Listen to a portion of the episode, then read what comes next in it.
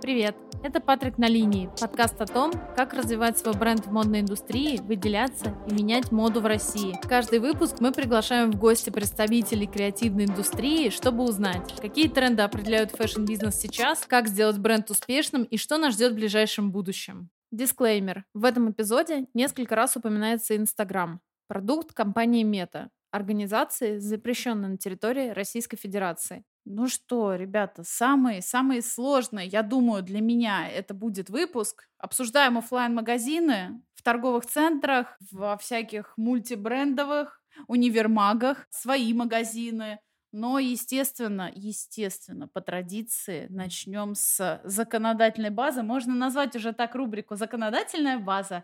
Вот. Или «Модная база». У нас, естественно, уже наш резидент Настя Сковпень. Настя, привет. Привет, привет прошлый раз мы обсуждали с тобой маркетплейсы, до этого мы обсуждали блогеров, до этого вообще мы кучу всего обсуждали. До этого у нас вообще целый выпуск с тобой есть про законодательство модной индустрии. Каждый раз я бьюсь в агонии, потому что, потому что я просто, я, я вижу лужицу, скажем так, пытаюсь в нее наступить, а это в итоге просто, это, а это просто, я не знаю, Марианская впадина. Вот, я себя чувствую примерно так. Ну ладно, сегодня попытаюсь разобраться, разобраться вместе с вами, вами, потому что а, если на маркетплейсы у нас заходит достаточно большое количество брендов, и это уже такая рутинная немножко история, то вот офлайн магазины а, открывают далеко не все бренды. Многим удобно, например, оставаться в digital формате и дешевле, но после 22 года все-таки многие решают, что пора бы нам и свой магазин иметь. И, наверное, первое, с чего я хочу начать, сейчас я опять задам Насте один вопрос, а она просто все перекроет.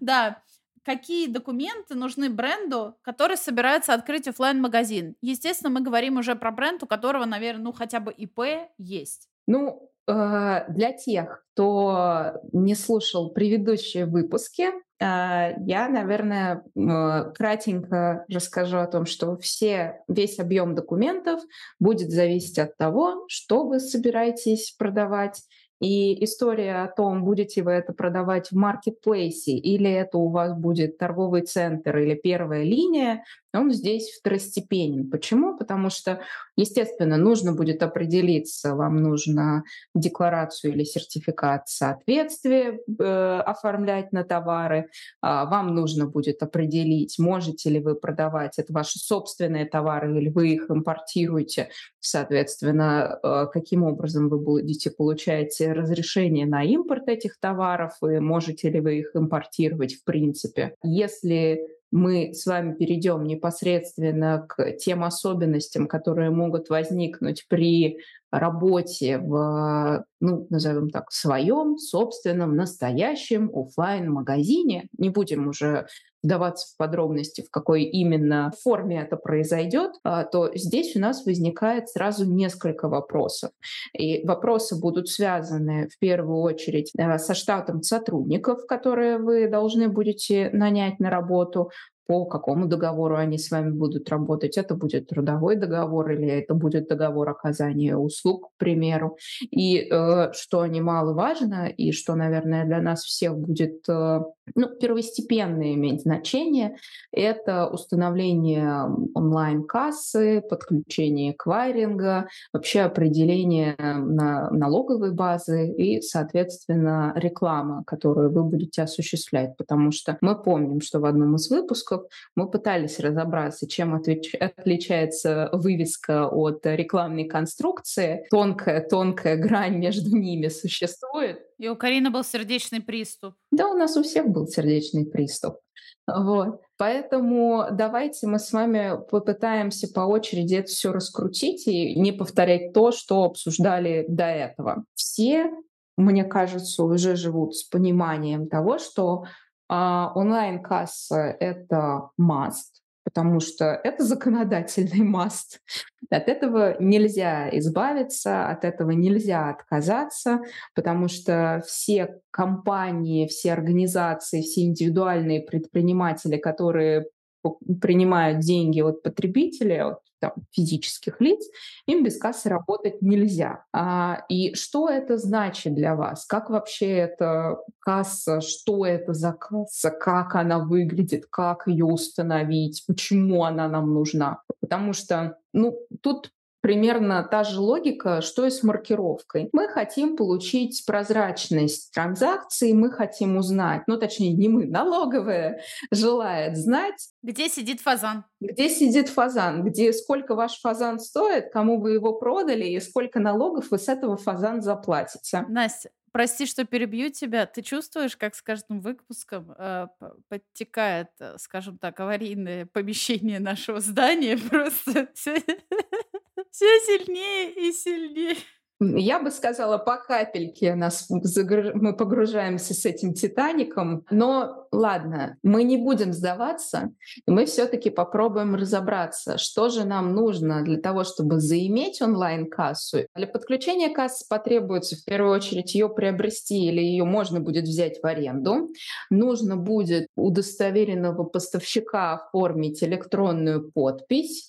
Нужно будет заключить договор с ОФД, это оператор фискальных данных, и его можно выбрать только из реестра налоговой, не просто какой-то рандомайз в Гугле, а вот конкретное лицо, которое было разрешено нашей Федеральной налоговой службой. Дальше нужно будет подать заявление на регистрацию онлайн-кассы в личном кабинете налоговой службы на сайте ФНС, и после этого придет регистрационный номер вот этого вашего оборудования, и нужно будет ввести э, в эту кассу ее регистрационный номер, распечатать первый чек и отправить снова в налоговую отчет о регистрации. После этого в личном кабинете на сайте оператора фискальных данных нужно будет э, добавить, ну, как бы, в принципе, условно, в кавычках назовем, зарегистрировать эту кассу. И вот у вас свяжется, собственно, вот эта вот вся история. Есть аппарат, который у вас одновременно зарегистрирован и в ФНС, и в операторе фискальных данных. Оператор фискальных данных предоставляет онлайн-чеки, информация о транзакциях, о том, что вы, точнее, в каком объеме вы продали и сколько с этого налог должны будете заплатить, переходит в Федеральную налоговую службу. И э, может показаться, что, опять же, это какая-то драматичная история, но она на самом деле драматичная, будем откровенны. Но это это, опять же, все плюс-минус в каком-то электронном формате происходит. А, да, требует времени, да, потребует, естественно, денег для того, чтобы приобрести или взять в аренду этот э, кассовый аппарат. Но, тем не менее, если вы пожелаете, то вы с этим сможете справиться. Я более чем уверена, что нет ничего невозможного для человека с головой, особенно для человека с головой, который решил делать бизнес в России. Вот пройти через эти все препоны — это не самое страшное. То есть вы уже открыли юридическое лицо, вы уже даже нашли себе помещение в аренду. Вот э, оформить э, кассу, поверьте, это не самое сложное. Хочется сказать, что самое сложное вас ждет впереди, но я вас пугать не буду. По поводу фискального аппарата определились, но вот у меня еще был вопрос, а, который я тоже тебе заранее скидывала. Он читается, ладно, я не буду читать его, как я его прислала Насте. Вот а, с точки зрения какой-то законодательной волокиты вообще бренду проще свой магазин иметь, прийти в ТЦ, прийти в универмаг, да, вот корнер там иметь. Вот что ему с законодательной стороны проще сделать? Мне кажется, с точки зрения законодательной никакой разницы нет. Наверное, я так скажу. С точки зрения рисков, наверное, прийти в торговый центр и понимать, какой объект ты конкретно арендуешь, немного безопаснее, чем если ты пойдешь искать помещение первой линии или искать любой другой объект, в котором ты можешь разместить свой э, магазин. Объясню почему. Э, дело в том, что несмотря на давно прошедшую ночь длинных ковшей, когда весь самострой у нас снесли, тем не менее возникают сложности с тем, кто имеет право сдавать в аренду, кому относится это помещение и вообще это здание, если вы пытаетесь арендовать полностью здание под ваш магазин. И действительно могут возникнуть сложности с тем, а, нет ли каких либо иных ограничений, не заложено ли это имущество, э, нет ли э, иных арендаторов, которые тоже могут э, использовать его. Соответственно, наверное, все-таки торговый центр — это более сейф опция и более юридически ну, назовем так, чистая. Вы проследите цепочку документов, кому, как и когда перешло право собственности, кто является владельцем этого помещения или арендатором, который вам в дальнейшем сдает в аренду. Ну, более понятная история. Если мы говорим про поиск помещения с нуля, зашли, допустим, там на Авито, на Циан и начинаем искать э, коммерческую недвижимость, тут даже с использованием этих агрегаторов, которые, ну, тоже какую-то первичную проверку могут делать, вы все равно не защищены от э, вероятности мошенничества. Если вы не будете привлекать э, юристов или риэлторов, которые проверят за вас документы или обратят внимание внимание на детали, которые вы просто в силу своего незнания можете упустить. А, может произойти история, что например, вы получите не полностью здание, или вы получите здание с обременением, или через это здание, например, обязательно должна будет проходить э, какая-то дорожка, простите, для там, выгула кого-то или вывоза кого-то.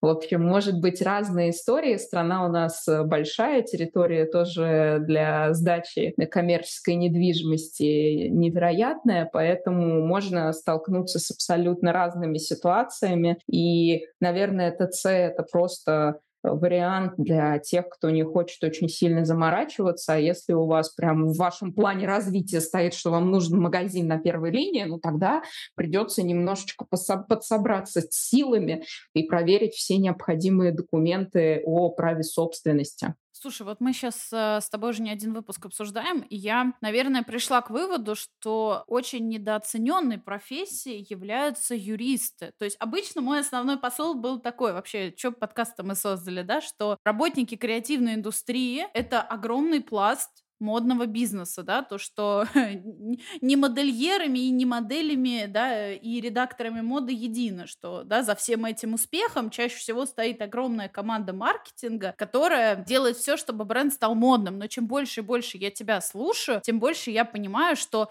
ну вот казалось бы, да, наверное, ну что там проблемы, да, там открыть магазин, ну нашел арендодателя и все, а я сейчас понимаю, что типа, да, там или на маркетплейс зашел, а я сейчас понимаю, что так юрист это вообще жесть какая недооцененная профессия, особенно в, ну вот в ритейле, в модном бизнесе, потому что то количество бумаг, то количество законов и проверок, которые нужно сделать, прежде чем использовать какой-то канал коммуникации, оно ну просто колоссальное. Ну все, я просто чувствую себя человеком, который raise awareness and visibility юристов в модной индустрии и не только. Поэтому на меня сейчас возложена великая ответственность не посрамить профессию. Окей, допустим, с помещением мы разобрались, да, если, конечно, не брать э, такие офлайн отдельные магазины, как ты говоришь, первой линии, там надо немножечко подзаморочиться. С фискальным аппаратом мы разобрались. Что по маркировке? Здесь она, естественно, другая. И самое первое, что мне приходит на ум, это ценник.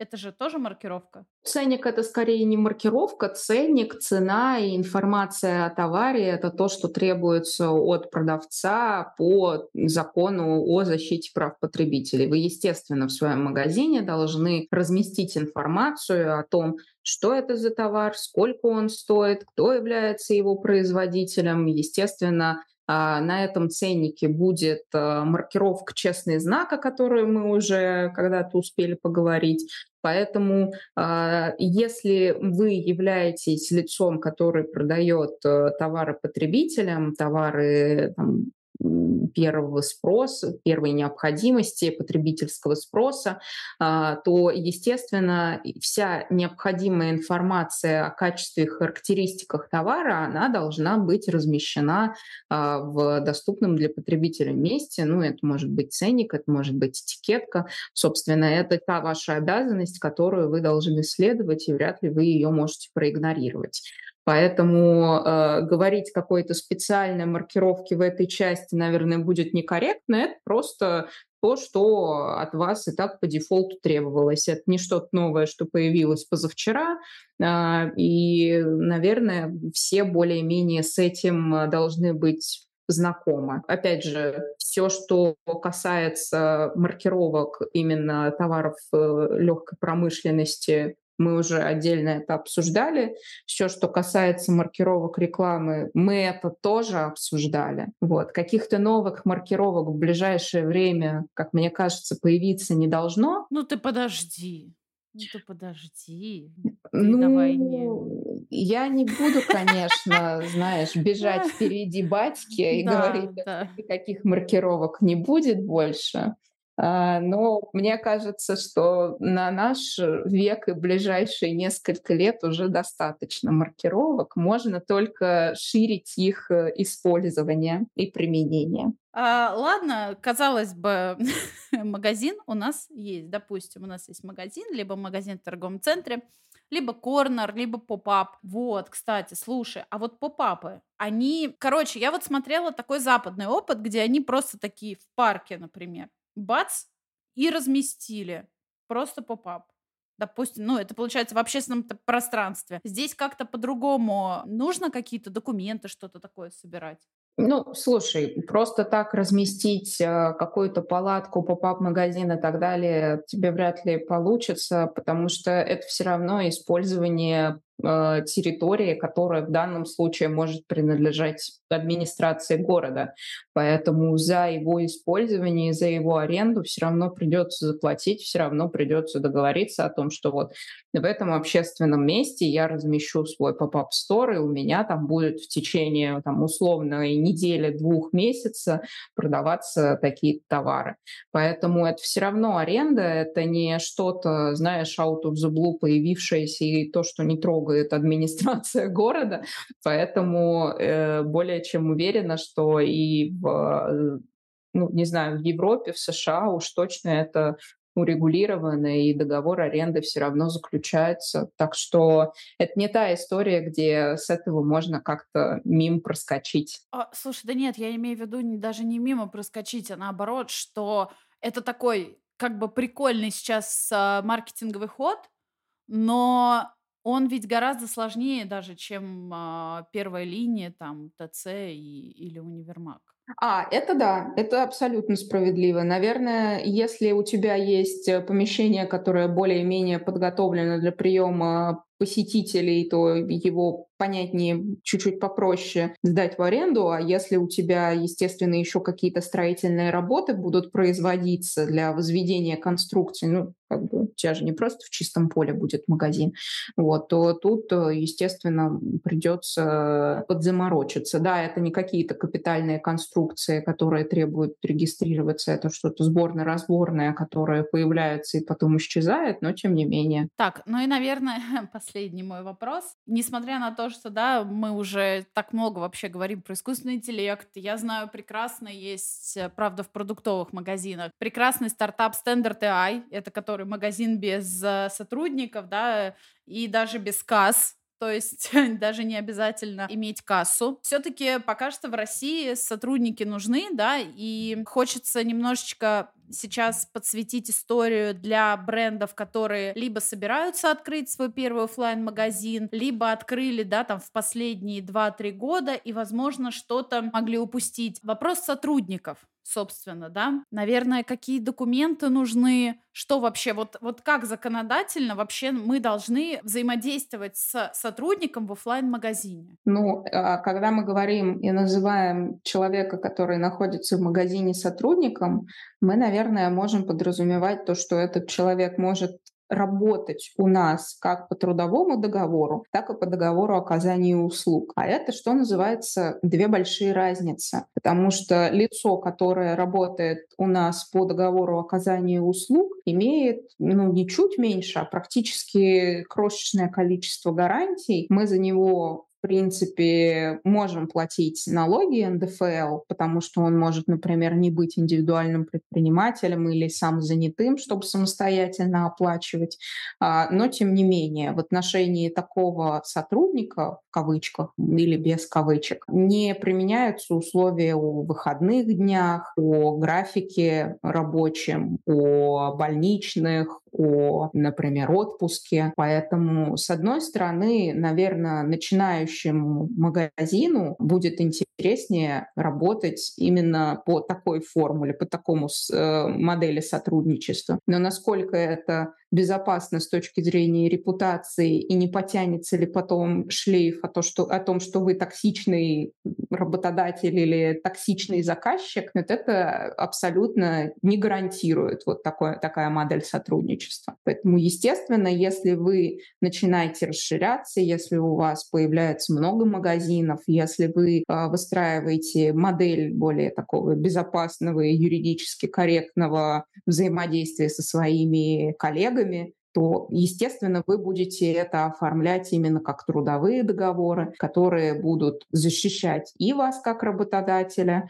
и вашего сотрудника как вашего работника. И здесь, естественно, возникает очень много деталей, связанных с тем, что вы уже, безусловно, становитесь налоговым агентом, вы выплачиваете НДФЛ, вы выплачиваете взносы в фонд. А если мы говорим о том, с какими сотрудниками мы можем работать или не можем работать, то здесь мы, конечно, с тобой сейчас погрузимся ну, не просто в Марианскую впадину, а в черную дыру, потому что в отношении работников могут э, и, ну, мы опять же говорим, есть э, работники, которые э, которым не требуется, например, специального допуска к осуществлению своей профессиональной деятельности. Но, например, если мы говорим о более сложной структуре, например, вы дополнительно производите какой-то товар, то может возникнуть и вопрос об NDA, о коммерческой тайне, об ответственности за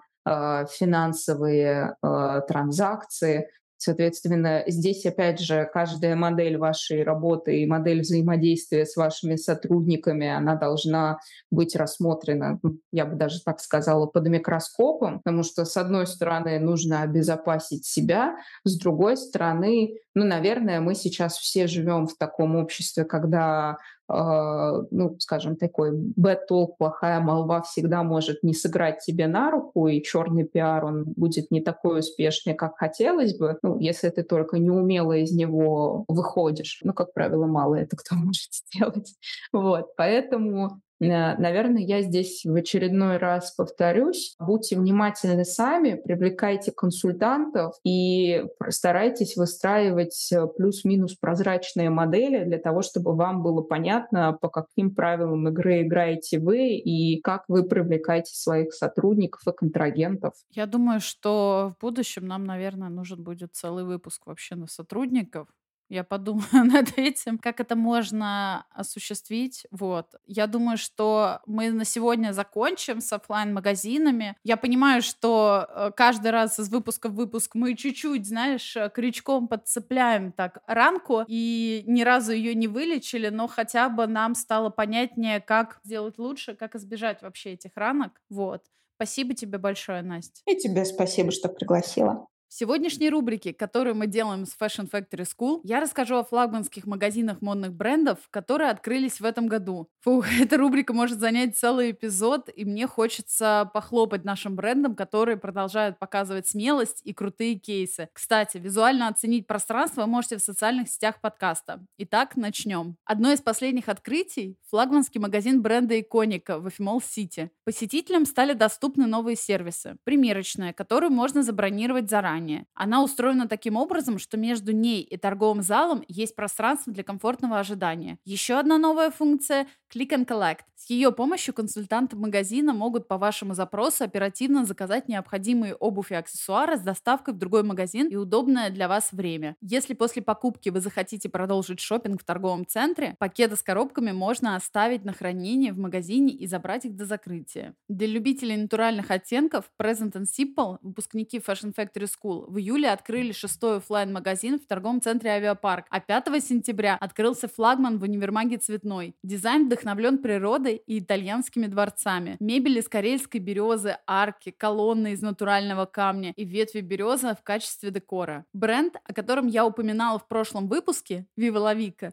открыли огромный флагманский магазин на Патриарших прудах. Шарик клубничного мороженого, молочный коктейль со вкусом бубльгум, любимая жвачка и барбикор. Главной ассоциацией, которая навевает этот магазин. Гости буквально оказываются внутри фирменной упаковки бренда розово-махрового куба. Для интерьера вручную с помощью пистолетов для тафтинга был изготовлен ковер площадью 300 квадратных метров, покрывающий все пространство. А в центре помещения разместили огромную обтекаемую тумбу весом 2 тонны для украшений Viva La Vica и других брендов. Особое внимание при проектировании уделили источникам света, их насыщенности, температуре и расположению, чтобы подчеркнуть фактуру и блеск украшений. Еще один бренд, чей магазин хочется упомянуть, Nameless, пополнил ряды флагманских магазинов на Петровке. Бренд открыл свое новое пространство в здании конца 19 века. Дизайн вдохновлен связью истории моды и архитектуры и, конечно, ориентирован на главные особенности бренда – лаконичность, выверенную цветовую гамму и минимализм с точными акцентами. Эти и многие другие бренды прошли немалый и местами тернистый путь, прежде чем стать успешными компаниями, на которые хочется равняться. Задать направление к успеху поможет курс Fashion Impulse Pro от Fashion Factory School. На протяжении четырех месяцев вы получите все, чтобы не только запустить свой бренд, но и сделать его успешным. Знания от экспертов-практиков с постоянной обратной связью по вашим проектам, посещение производства, чтобы увидеть, как устроена индустрия изнутри. Вы также получите получите доступ к проверенным поставщикам тканей и швейных производств. Это очень важно, особенно для брендов, которые хотят встать на путь устойчивого развития. Кстати, в этом эпизоде вы услышите Татьяну Фомичеву, основательницу бренда Studio 29 и преподавателя Fashion Factory School. А лучший студент курса Fashion Impulse Pro получит приз – личную консультацию и экскурсию в офис бренда Studio 29. Я пока рассказываю вам, сама захотела его пройти, потому что выпускники школы – основатели успешных и известных брендов, а еще в школе преподают сотрудники ведущих модных компаний страны, и все они составляют мощное комьюнити, которое можно было бы пригласить на подкаст. Также в рамках курса вас ждет встреча с байерами в универмаге Trend Island, где студенты узнают, как молодой марке пройти отбор у байеров мультибренда и начать продаваться на маркетплейсе. Также расскажут, какие требования существуют к брендам и какие документы нужны для старта продаж. Кстати, услышать подробнее про универмаг вы сможете в следующие минуты. Мы с Fashion Factory School подготовили подготовили промокод Патрик, который дает скидку 10% на любой курс школы. Да, на курс э, Fashion Impulse Pro тоже. Иначе зачем я вам про него рассказываю, да? Переходите по ссылке в описании подкаста, используйте промокод и постройте бренд будущего. А мы переходим к подкасту. Ну и как же обсуждение офлайн пространств без э, офлайн площадки, да? И сегодня мы поговорим о такой достаточно, я бы сказала, демократичном подходе, особенно для брендов, которые пока немножко боятся открыть свой собственный магазин, а именно сейчас мы поговорим про мультибрендовые площадки, и у нас сегодня, я бы сказала, что это, наверное, один из мастодонов мультибрендовых площадок. Вот. У меня сегодня в гостях Николай Константинов, это генеральный директор универмага Тренд Николай, добрый день. Добрый день. Скажите, пожалуйста, почему вообще в 2000, наверное, 22 и сейчас уже 23 так много брендов решили выйти в офлайн площадки? Почему им стало тесно в онлайне? А, я думаю, это связано прежде всего с событиями, которые произошли в стране, и с тем, что ушло довольно большое количество игроков с рынка, да, освободились площадки, и российские дизайнеры, у которых был подкоплен жирок, скажем так, которые уже понимали, как работать в ритейле, что такое российский рынок, э, они рискнули. Сначала рискнули там, одни, да, которые, скажем так, основные рисковые ребята, потом за ними подтянулись вторые, а дальше это была волна, которая уже всех накрыл, соответственно. То есть произошло такое перераспределение, скажем так, клиентов среди э, сегментов. Да, то есть, например, если взять э, игроков, которые на рынке давно, типа 12 Storeez, они пошли в сегмент премиум плюс, наверное, в люкс уже даже наверное, посматривают так по чуть-чуть. А, ну и так постепенно-постепенно все подтянулись на, то есть на следующий то есть как бы level и в среднем чеке, и в позиционировании. Поэтому я думаю, это связано прежде всего с событием. Давайте немножко пройдемся по такой, скажем, базе. А какие форматы вот именно офлайн площадок существуют и какие, по вашему опыту, может позволить себе, ну, давайте такой средний бренд? Который еще ни разу не выходил в офлайн. Ну да, здесь э, стоит отметить, что на сегодняшний день несколько вариантов есть у брендов. Э, самый, наверное, простой и доступный это универмаги куда можно прийти, просто рассказать про свой бренд, показать коллекцию, понравится, скажем так, закупщикам, байерам, тем, кто отсматривает ассортимент, и представить э, свои коллекции на широкую аудиторию в торговом центре без особых вложений. Но здесь есть один нюансик маленький, да, этих площадок мало, их не так много, а брендов становится ну, постоянно больше, да, то есть мы сейчас столкнулись с тем, что к нам приходит на почту, наверное, в течение недели порядка 20 запросов э, на размещение. Причем со всей страны, не только Москва и Санкт-Петербург, это и Казань, и Уфа, и так далее, и так далее, и так далее. Подтягивается юг России стремительно. Вот. А, соответственно, так как на сегодняшний день площадок, работающих по формату универмаг, не так много, мы сталкиваемся с тем, что растет лист ожидания. Поэтому те, кто по, по, скажем так, посмелее, идут в торговый центр, пытаются согласовать себе комфортные ставки и заходят э, уже в, в договор аренды стандартный, где нужно просто заплатить много денег за отделку, за ремонт, за оборудование, вот, и платить ежемесячные платежи, э, то есть арендные, постепенно отрабатывая и нарабатывая клиентскую базу, чтобы расти товарооборот. Ну вот, наверное, два таких основных. Ну, онлайн, на самом деле, позиционирование сейчас у многих э, игроков уже отлажено, да, потому что он онлайном стали заниматься еще во времена ковида многие, те, кто этим раньше не занимался. Поэтому, если говорить про офлайн, то это универмаги и стандартный договор аренды. Угу. Кстати, да, про ковидные времена. Я помню, в том году у меня был сезон в поддержку локальных брендов, и многие бренды говорили, что они как раз открылись в 2020 году, и такая параллель сразу проходит. Да, да, да. Но на, на самом деле так и было, потому что когда все было закрыто и непонятно было, когда откроется, те, кто посмелее, опять же, в тот период времени рискнули, прокачали свои онлайн-платформы и сделали интернет-магазины, которые к сегодняшнему дню уже довольно сильные, работающие с постоянной аудиторией. Двинемся немножко дальше. Вот по вашему опыту, стоимость продукции у брендов, у которых есть свои собственные магазины, да, там э, они в универмагах представлены, есть свой поп-ап, она выше, чем у брендов, которые пока что только в онлайне, или особой разницы нету? Это очень индивидуально.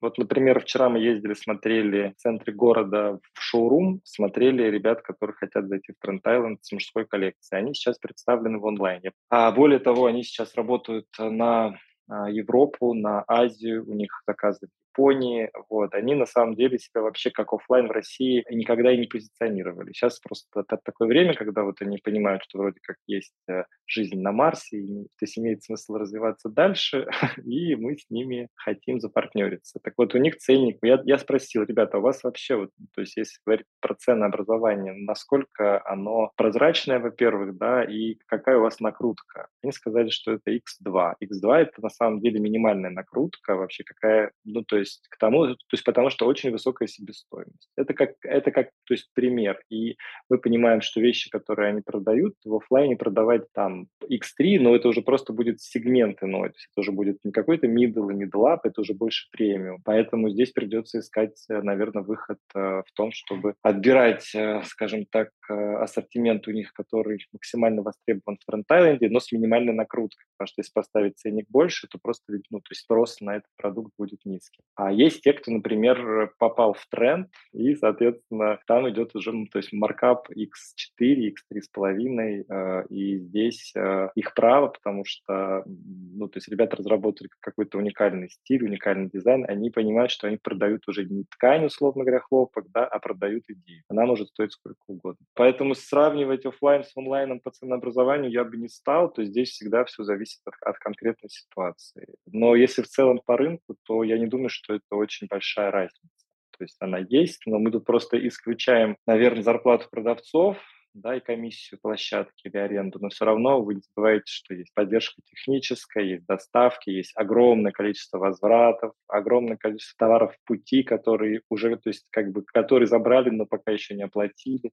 Там свои есть нюансы, поэтому плюс-минус, я думаю, одно на то и получается. Окей, а, допустим, я такой вот бренд с классными ценностями, да, с даже, может быть, сертификатами очень важными, да, с хорошей продукцией. У меня хорошо развиты соцсети. Я решила, я вот такая, я решила, я хочу выставляться в Тренд-Айленде. К чему мне стоит подготовиться? Какие данные предоставить? Возможно, сделать какую-то вот подготовительную работу? Стоит подготовиться к встрече первой.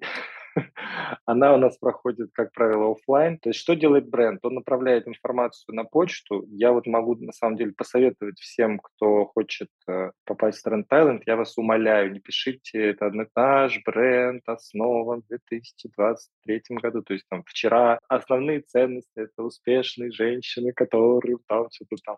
Ну, в общем, это одно и то же под копирку написано, нет смысла. Да? То есть э, мы все-таки, наверное, отбираем продукт по принципу для кого конкретно, то есть э, для какой ниши, для каких покупателей работает бренд. Я сейчас, ну, допустим, на примере там плюс сайт, да, то есть вот вы выбираете себе нишу, она действительно востребована, а, она действительно сложная в производстве. То есть а, если вы уж хотите идти в ритейл-мир, то нужно понимать, для кого вы это делаете. А, это первое. Второе, конечно, это качество. То есть если просто отдать на фабрику, на откуп тем, тем кто производит, вот, пожалуйста, лекала, и, и потом не отслеживать, э, что, что получается на выходе, то, к сожалению, очень часто выходит брак, выходит, э, скажем так, какие-то то есть нелицеприятные, скажем так, вещи, которые потом клиент находит в торговом зале и говорит, ребят, ну вы чего?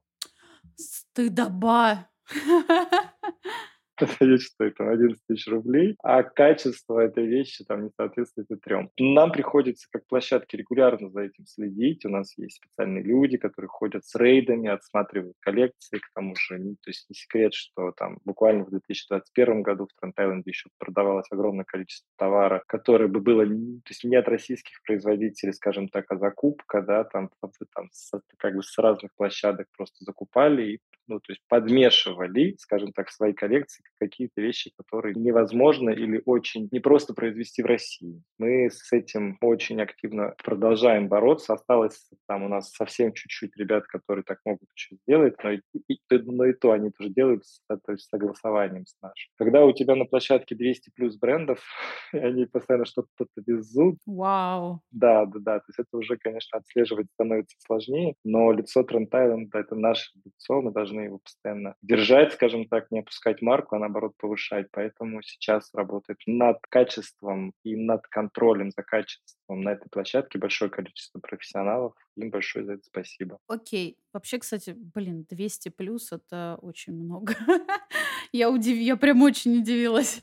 так много. Окей, ладно, допустим, у нас с вами произошел матч, мы зашли да, если мы, мы все-таки будем сейчас говорить конкретно про Тренд а какие скажем так, органические варианты продвижения может предоставить площадка, а какие а, могут быть, например, на коммерческой основе? Или вы просто предоставляете, скажем так, площадь и, ну, и как бы вот пространство для творчества? Ну, органически, наверное, это, скорее всего, а, я могу отметить привлечение аудитории и трафика, которым мы занимаемся нон-стопом за счет довольно ощутимого бюджета, который мы тратим на привлечение людей. Я сейчас озвучивать цифры не буду, но это исчисляется десятками уже в год миллионов рублей для того, чтобы туда приводить аудиторию, чтобы позиционировать Трентайвен как площадку определенного уровня. Это первое. Что касается позиционирования, то есть внутри Трентайленда есть, безусловно, возможность размещения в поп-ап-зонах, которые согласовываются с отделом а, по мерчендайзингу и с отделом по маркетингу. У нас есть экраны, которые смотрят на атриум авиапарк, там можно размещаться. Есть экран за кассой большой.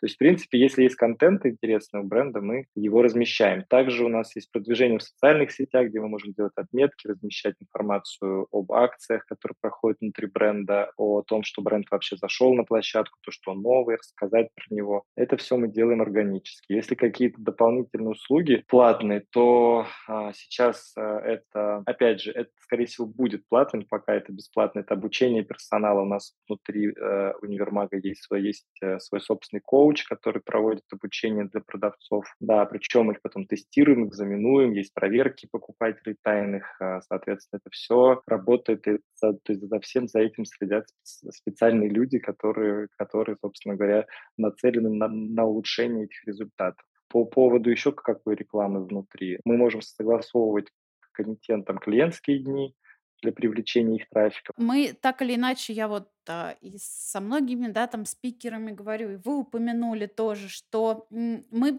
очень часто сейчас упоминаем такую фразу, знаете, как э, говорят, бренды в пределах Садового кольца. Вот. И вы упомянули, что сейчас очень много приходит из регионов. А вот у меня немножко другой вопрос. Почему так растет спрос на открытие магазинов именно в регионах, а не наоборот? Да очень простой ответ. Я в силу своей работы, вообще профессии и, и моего образа жизни, я очень много путешествую. И я, я, то есть я, я бываю в Москве, ну, не знаю, дней 20, наверное, из 30, все остальные дни я, я где-то, ну, то есть а, а, особенно там регионы России. Очень часто бываю на, на юге, я оттуда, Ростов, Ставрополь. Простой есть универмаг, которым я руковожу. А, я, и ответ очень простой. В регионах практически ничего нет. То есть если там есть универмаг, как в Ростове или как в Екатеринбурге, это спасение. Ну, то есть он там просто есть, и там есть ассортимент. Если вдруг нет универмага с российскими дизайнерами, то на сегодняшний день, особенно после событий, а, я помню, в Ставрополе зашел в торговый центр «Космос», я по нему иду, и у меня такая печаль в глазах, то есть там просто закрыто все.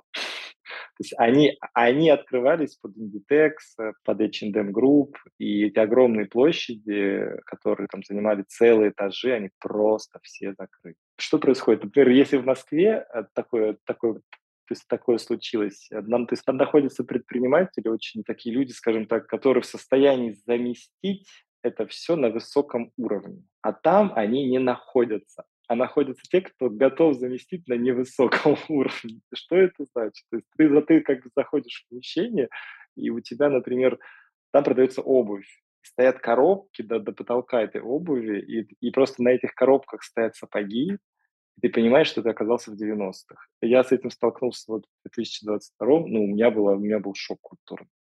Мы идем искать обувь для моей мамы, просто в Ставрополе хотели что-то купить на зиму, и я говорю, господи, боже мой, это что такое? А, это выглядит так. И, и именно поэтому, естественно, когда ты понимаешь, что эта ниша совершенно не занята, но при этом люди в регионах уже давно подтянулись до H&M, там, Базары, до H&M Group, они тоже все покупали, они уже с этим столкнулись, они к этому уже привыкли, и тут у них возникает такой голод, когда этого всего нет. Им хочется выглядеть подобающе, так как они уже привыкли, поэтому идут все в регионы открываться. Там, там ценник поменьше на аренду, ну, а спрос при этом, возможно, будет э, больше, если цена за продукцию будет соответствовать э, доходам этого региона. Так вы, Николай, сказали про этот обувной, и у меня почему-то аналогия с туризмом еще прошла, то что путешествовать много где есть, но уровень так себе. Это правда, но и ценник сейчас бодрый на все. То есть все же очень Да. сильно подорожало, и как бы, то есть а у людей не стало больше денег. Как бы одежда, она же все равно всегда нужна, и потому что это же не просто там, то есть прикрыть, э, условно говоря, там свое тело тканью, да, это же про позиционирование самого себя, про самоуверенность, про настроение. Оно всегда было и будет в любые времена. То есть вопрос э, в цене, в качестве, но потребность это всегда она была и будет. А вот если еще немного про экспансию, такую. Как вы вообще оцениваете тенденцию брендов выходить на международные площадки? И по вашим наблюдениям, какие страны сейчас их больше всего привлекают? Тенденция это есть. Многие смотрят в сторону Арабских Эмиратов.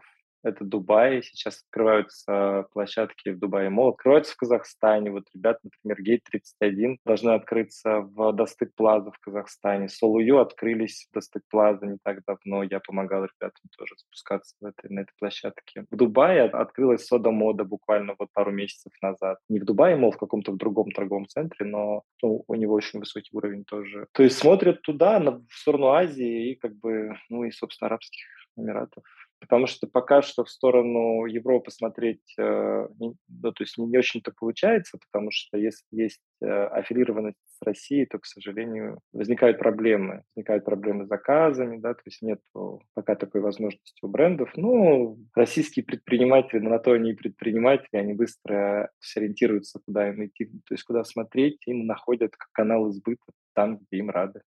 Окей. Вот, кстати, для меня такая новость, что Гейт 31 в Казахстане открыли. Классно. Открывается, Классно. они пока не открылись. Я знаю, что они, они, они заходили в переговоры и им уже даже подтверждали площадку. Но вот насколько они открылись уже, ну, я пока не знаю. Надо будет спросить у бренда. Надо будет, да, будем, Будем ждать, будем ждать. Хорошо, давайте тогда поговорим об э, такой достаточно важной в последнее время теме, как э, оформление офлайн пространств. Какие практики чаще всего встречаются у модных брендов? Ну, как бы просто хороший мерчендайзинг или какое-то креативное оформление? Это вот как раз к э, вашему кейсу про обувные магазины в Ставрополе. Как лучше сейчас? Ну, сейчас все делают э, уже, те, кто заходит в торговый центр, это обязательно дизайн-проект, а, обязательно, наверное, с привлечением профессионалов это происходит. Причем их, их не так много на рынке, кто может действительно угадать все тенденции, которые сейчас есть в архитектурном мире. Обратите внимание на последние магазины Lime, на Мут, э, там, на Тулмут и так далее. Они все очень лаконичные, выдержаны в таких цветах спокойных, для того, чтобы ничего не отвлекало от одежды. Но при этом все очень дорого, действительно, если, если присмотреться как, то есть, к материалам, качеству, к тому, как сделано, все, правда, очень хорошо сделано. Сейчас просто поставить, э, условно, рейл с одеждой э, и торговать уже не получится. То есть необходимо все-таки обеспечить э, уровень высокий торгового оборудования, освещения, наверное, чтобы консультант как минимум выглядел соответствующе, улыбался, был с бейджиком и, по, и, и как бы одет по, по какой-то согласованной форме, да, то есть не просто в своих оранжевых платьях э, в пол с открытой грудью, как это часто это можно встретить в некоторых магазинах. Но это важно все, чтобы клиент, то, что сейчас действительно расставаться с деньгами уже, как это было раньше, уже не то, что как бы этого нет, это даже не принято. Если ты приходишь в какое-то место, то есть с определенным чеком, а, то ты ожидаешь уже от этого места что-либо. А если говорить про креативное какое-то оформление, вот по вашему опыту, какие креативные штуки встречаются у брендов и каких, например, не хватает? Что было бы прикольно? Так, сейчас чуть-чуть им поможем. Да, ну я на самом деле вам не отвечу на вопрос, что им не хватает. Я, то есть по одной простой причине. Я не создаю эти бренды, да, то есть если бы я был создателем бренда, я понимал бы ДНК. Что такое ДНК? Это идея, это, собственно, куда, то есть куда смотрит создатель этого бренда, что он хочет до клиента, собственно, то есть донести. Если у него есть какая-то глобальная идея, то вокруг нее она обрастает уже подробностями и деталями, через которые э, он передает, э, собственно, эту идею клиенту. Это могут быть вешалки, это могут быть какие-то надписи в примерочных, это могут быть детали, это могут быть какие-то вещи, купленные на рынках там с каким-то раритетом, которые бы отсылали клиента в определенное состояние настроения, опять же, соответствующее этому ДНК. Так как у нас а, сейчас а, на рынке многообразие этих брендов, да, сказать, э, что им не хватает, я не смогу, потому что я их не создавал. Я создавал Trend Island, там отчасти принимал участие в создании этой концепции, собственно, в стройке, и сейчас уже управляю этим.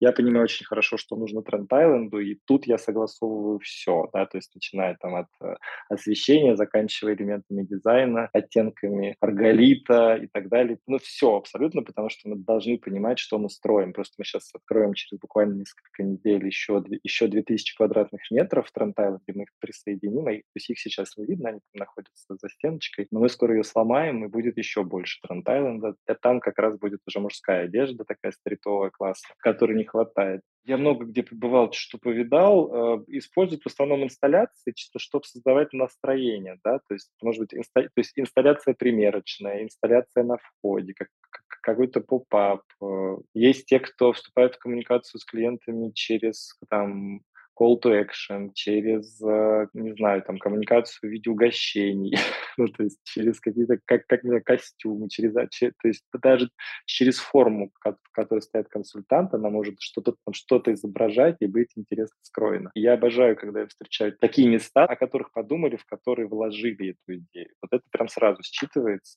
Может, у меня уже, конечно, такая профессиональная насмотренность, но я сразу это вижу, и мне прям улыбка с лица не сходит, когда я понимаю, что все здесь продумано. Да нет, это круто. И у вас, я знаю, достаточно такое омниканальное пространство. Я помню, у вас и кофейни есть, и Республика есть, где можно посидеть, книжечки почитать, и всякие мероприятия тоже у вас организовываются. У нас химчистка есть, у нас есть прачечная, есть, там можно и вещи подшить. Вы можете сдать кроссовки в химчистку. Есть Surf Coffee, есть BB & Burgers, Double B, лип. Ну, то есть, действительно, там, mm-hmm. там можно провести много времени.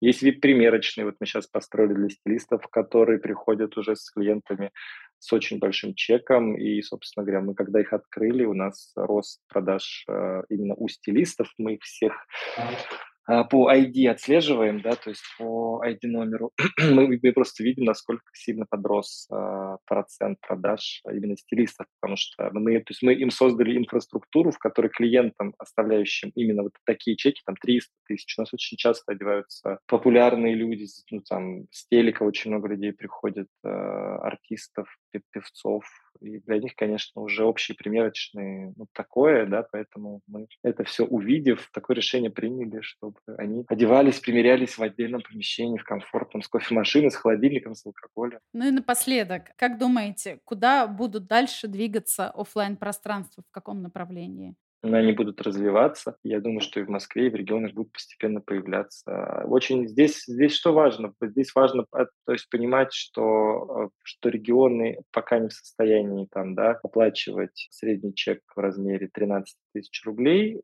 э, на котором сейчас находится Trend Island, но при этом создавать микс брендов со средним чеком в 7 тысяч рублей возможно, потому что они есть, эти бренды, в том числе в Трент Айленде они тоже есть. Просто это, это площадки будут не такого размера, как сам Трент Айленд, а площадки обычно предлагают, как, которые предлагают э, торговые центры региональные, это одна тысяча, полторы тысячи. На такой площади создать микс брендов со средним чеком 8 тысяч рублей не проблема. Я думаю, что постепенно-постепенно все это будут понимать и туда двигаться. Спасибо большое, Николай. Вам спасибо.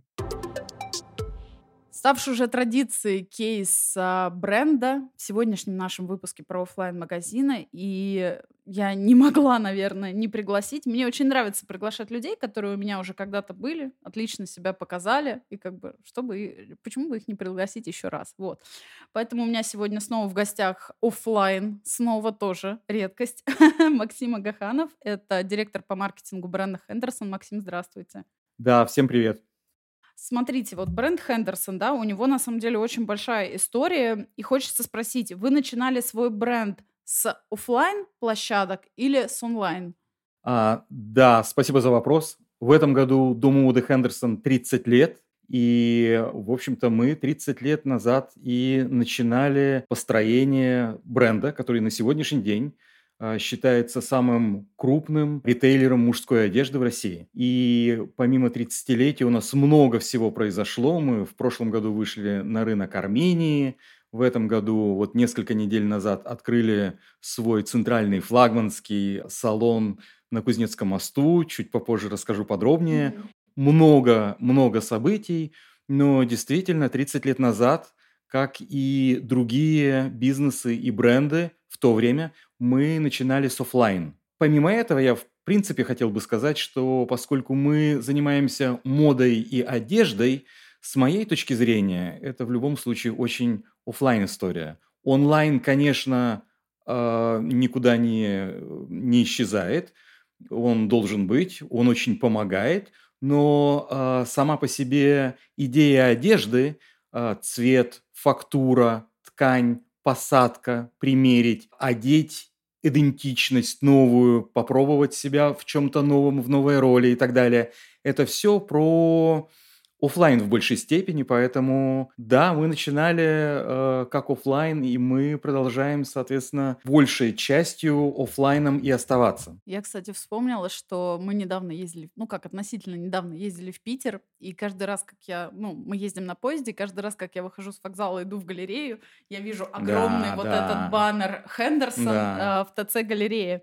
А, И вот как раз вы сказали, что буквально недавно открыли на Кузнецком мосту уже в Москве, да, салон в, в Армении. Как вы подходили вообще к выбору оффлайн площадок? Как такой вот уже крупный бренд подходит к выбору оффлайн пространств? Ну, вы знаете, тут несколько э, важных факторов, тут целая стратегия, по большому счету, которую мы начали развивать, я бы сказал, с открытия с самого начала. И первый фактор то, что мы изначально сориентировались на открытие своих салонов в торговых центрах. И вы знаете, что, наверное, как бы это зависит от э, климатических условий, от исторических условий, потому что если мы с вами переместимся в Европу, там может быть какая-то своя история, когда центре города бутики, основные магазины находятся и так далее. В США может быть немножко другая история. У нас в стране климат, наверное, является определяющим, и вот так исторически, наверное, сложилось уже, что большую часть времени года у нас холодно, слякотно, идет дождь, снег, и если ты хочешь пойти за покупками, тебе комфортнее всего это делать не в формате стрит-ритейла, а в формате торгового центра. Ты приехал, припарковался, вышел в какой-то комфортной обстановке, обошел э, магазины, сделал покупки, выпил кофе, сходил, может быть, в кино и так далее. И у нас э, на сегодняшний день более 160 салонов в 60 городах э, России. Пожалуй, если не говорить про Армению, где у нас тоже из двух салонов один центральный в центре города э, в формате стрит-ритейла, а второй в торговом центре. Наши все российские салоны, за исключением двух флагманов, находятся именно в торговых центрах. Поэтому мы смотрим э, за торговыми центрами, и мы, когда оцениваем новую локацию, мы смотрим на э, то, где нам предлагают, соответственно, как бы расположиться. Это один из важных критериев. Почему? Потому что торговые центры, как правило, имеют достаточно ну, э, разветвленную площадь, то есть там достаточно может быть сложный план. Как правило, один отсек, одна секция, соответственно, как бы выделяется под женские бренды, может быть э, другая секция под детскую одежду, где-то обязательно э, есть территория еды, развлечений и так далее и тому подобное. То есть иногда неискушенному покупателю кажется, что вот такая структура торгового центра формируется достаточно хаотично, но если внимательно посмотреть, как правило, все плюс-минус находятся в своих зонах.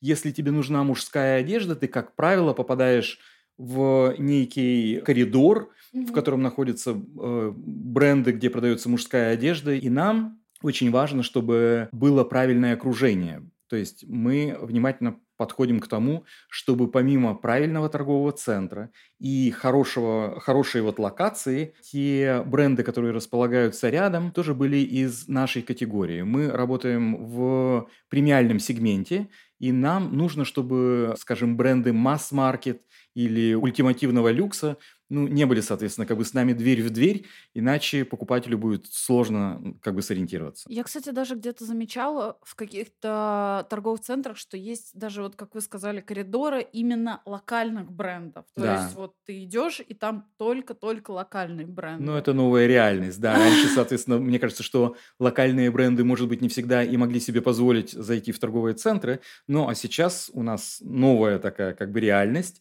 карта э, ритейла сильно изменяется. И, и да, и в принципе у кого какие площади освободились. Ну, для нас еще очень важно, чтобы э, торговый центр, в котором мы э, располагаемся, предоставлял достаточно большой трафик. То есть, как правило, торговых центров, ну, какое-то время назад, по крайней мере, открывалось достаточно много, и нам, помимо позиционирования, всегда важно, чтобы э, было достаточно много людей, чтобы не оказаться в одиночестве, грубо говоря, и э, чтобы показать свой э, бренд и свой товар как можно большему количеству заинтересованных покупателей. Транспортная доступность Мгм. тоже такой важный пункт, потому что людям э, важно, э, чтобы было, удобно припарковаться. Если, соответственно, как бы такой опции нет, это не всегда ну, приводит к тому же самому, опять же, высокому трафику в торговом центре. Ого, даже не задумывалась об этом, Да, честно говоря, нет, ничего нет, там себе. много своих нюансов. Ага.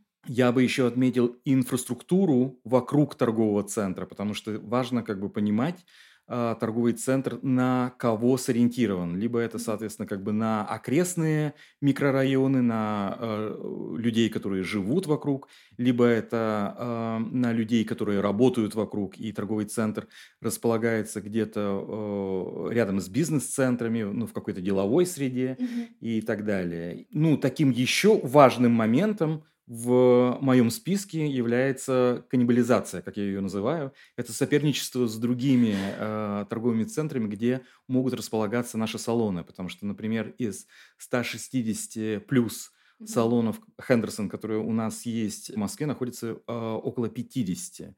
То есть понятно, что у нас есть города типа Краснодара, где 5 салонов, где-то больше, где-то меньше и так далее. И важно, чтобы мы а, не открывали новый салон совсем рядом с, с салоном, который у нас уже действует, для того, чтобы, соответственно, как бы А. он не понижал эффективность работы. А мне, кстати, наоборот казалось, что типа чем больше торговых центров вы захватите, дайте типа.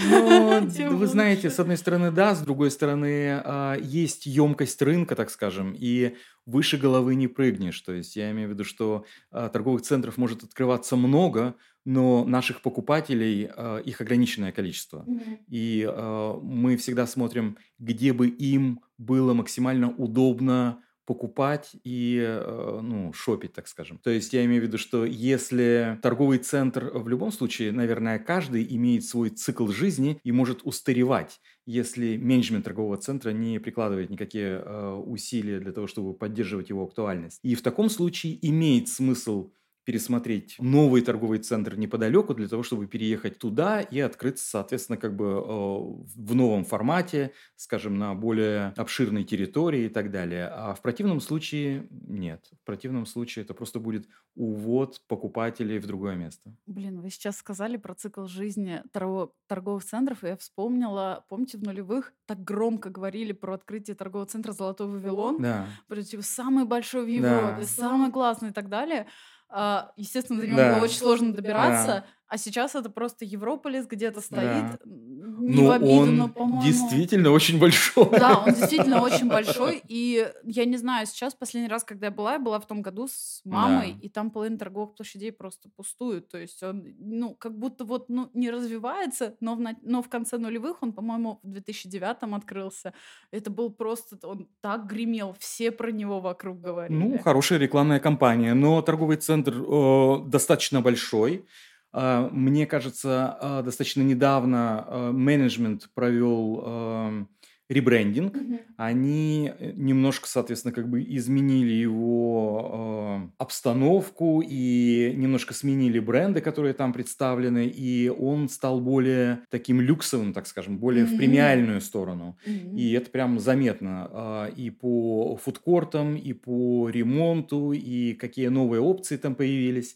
Вот, то есть он, он вполне себе комфортный, э, э, рабочий торговый центр, где нормально, хорошо, соответственно, как бы находиться и приятно относительно делать покупки, потому что там можно купить все.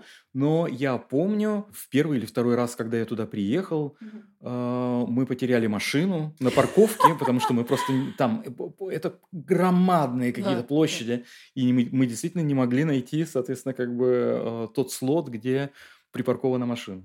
Так, ну хорошо, немножко по- поностальгировали. Да. Думаю, движемся дальше. Вот а, вы сказали про вообще разные, а, скажем так, вопросы, которыми стоит задаться брендам, когда они решают э, выбрать площадку для оффлайн магазина, Да. да. Так же, как и, например, то, что уход некоторых зарубежных брендов открыл как бы и новые возможности, и новые вызовы. Да. И вот с какими вызовами сталкивается бренд, когда решает открыть оффлайн магазин ну, мне кажется, а, тут много всего, и тут больше всего нужно, наверное, как бы ориентироваться на соотношение затрат и прибыли. Тут, мне кажется, очень хорошо нужно все посмотреть. Почему? Потому что можно открыть какой-то классный э, магазин, он всем, соответственно, как бы нравится, он нравится э, команде, которые его открывают, все здорово, соответственно, как бы придумали, но э, народа нет, он находится не в том месте, до него сложно добраться, его, например, не видно, на рекламу, на продвижение денег не хватает, и э, ну вот сколько-то времени он проживает, и потом, соответственно, как бы закрывается. Примеров тому очень много, если честно, и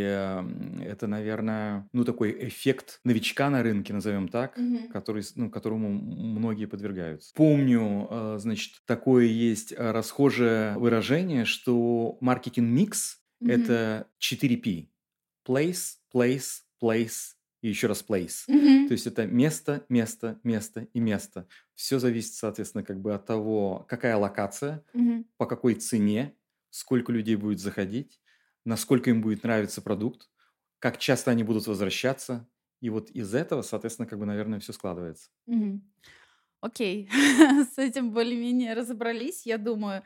А, я когда прохожу вообще в торговых центрах, да, и, в принципе, мимо вашего магазина, Ага. мага- салона, вот я Да. замечаю, что вы Салон. говорите именно салона, да. Дома моды Хендерсон, совершенно Вот, верно. и все выглядит так вот, как это, класси, вот, вот Ой, спасибо большое. Мы стараемся, назвать. мы стараемся. Если я спасибо. боюсь зайти в магазин, значит, он выглядит действительно дорого. Но это я, да, как бы зумер.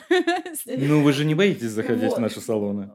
Ну, как, как зумер боюсь, честно. Я не буду говорить. Как, вот как маркетолог, я Ага. смотрю, я иногда останавливаюсь со стороны, и вот я из этих, которые не заходят, но Да. рассматривает все очень-очень-очень вот Да. а, хорошо. Вот. Собственно, мой вопрос. Как вы подходите к оформлению оффлайн пространств? Вот в чем Да. именно не с моей точки Да. зрения ваша фишка, потому что я-то вот для себя ее определила. Да. А вот именно с вашей, да, там может быть какая-то музыка, может быть вы используете арома-маркетинг, о котором, кстати, мало говорят. Э, Обязательно сделаю выпуск про арома-маркетинг. Вот, может, вот визуальное оформление, да, как одеты ваши сотрудники, вот, вот, вот, как вы к этому подходите? А, э, еще один очень хороший вопрос, спасибо. Я перед, э, я, можно сделаю э, э, некий комментарий на предыдущий, э, на предыдущую реплику, и потом, соответственно, как вернусь к этому. Я, если честно, понимаю, о чем вы говорите, потому что у меня у самого есть некий такой покупательский блок на э, не то что на то, чтобы зайти в какой-то салон, а на агрессивных продавцов, которые, соответственно, как бы сразу тебя окружают, человека по три, по четыре. Поэтому в а, New Balance не захожу все никогда. здороваются с тобой и, значит, ждут, значит, как, бы- как бы твоего ответа. А, Все, значит, предлагают вот эти, вот, знаете, заученные фразы, чем я могу вам помочь и так далее. И ты пытаешься как-то шутить, разнообра- э, разными фразами им отвечать и так далее. Это не работает, потому что это прописано у них по скрипту. Мгм. Вот. И вот это немного раздражает, если честно. Мгм. И мне кажется, это видно, что вот э, такое поведение продавцов, оно характерно для определенных брендов, и это, ну, стандарт, грубо говоря, этих брендов или э, этих сетей, этих Мгм. магазинов. Мгм.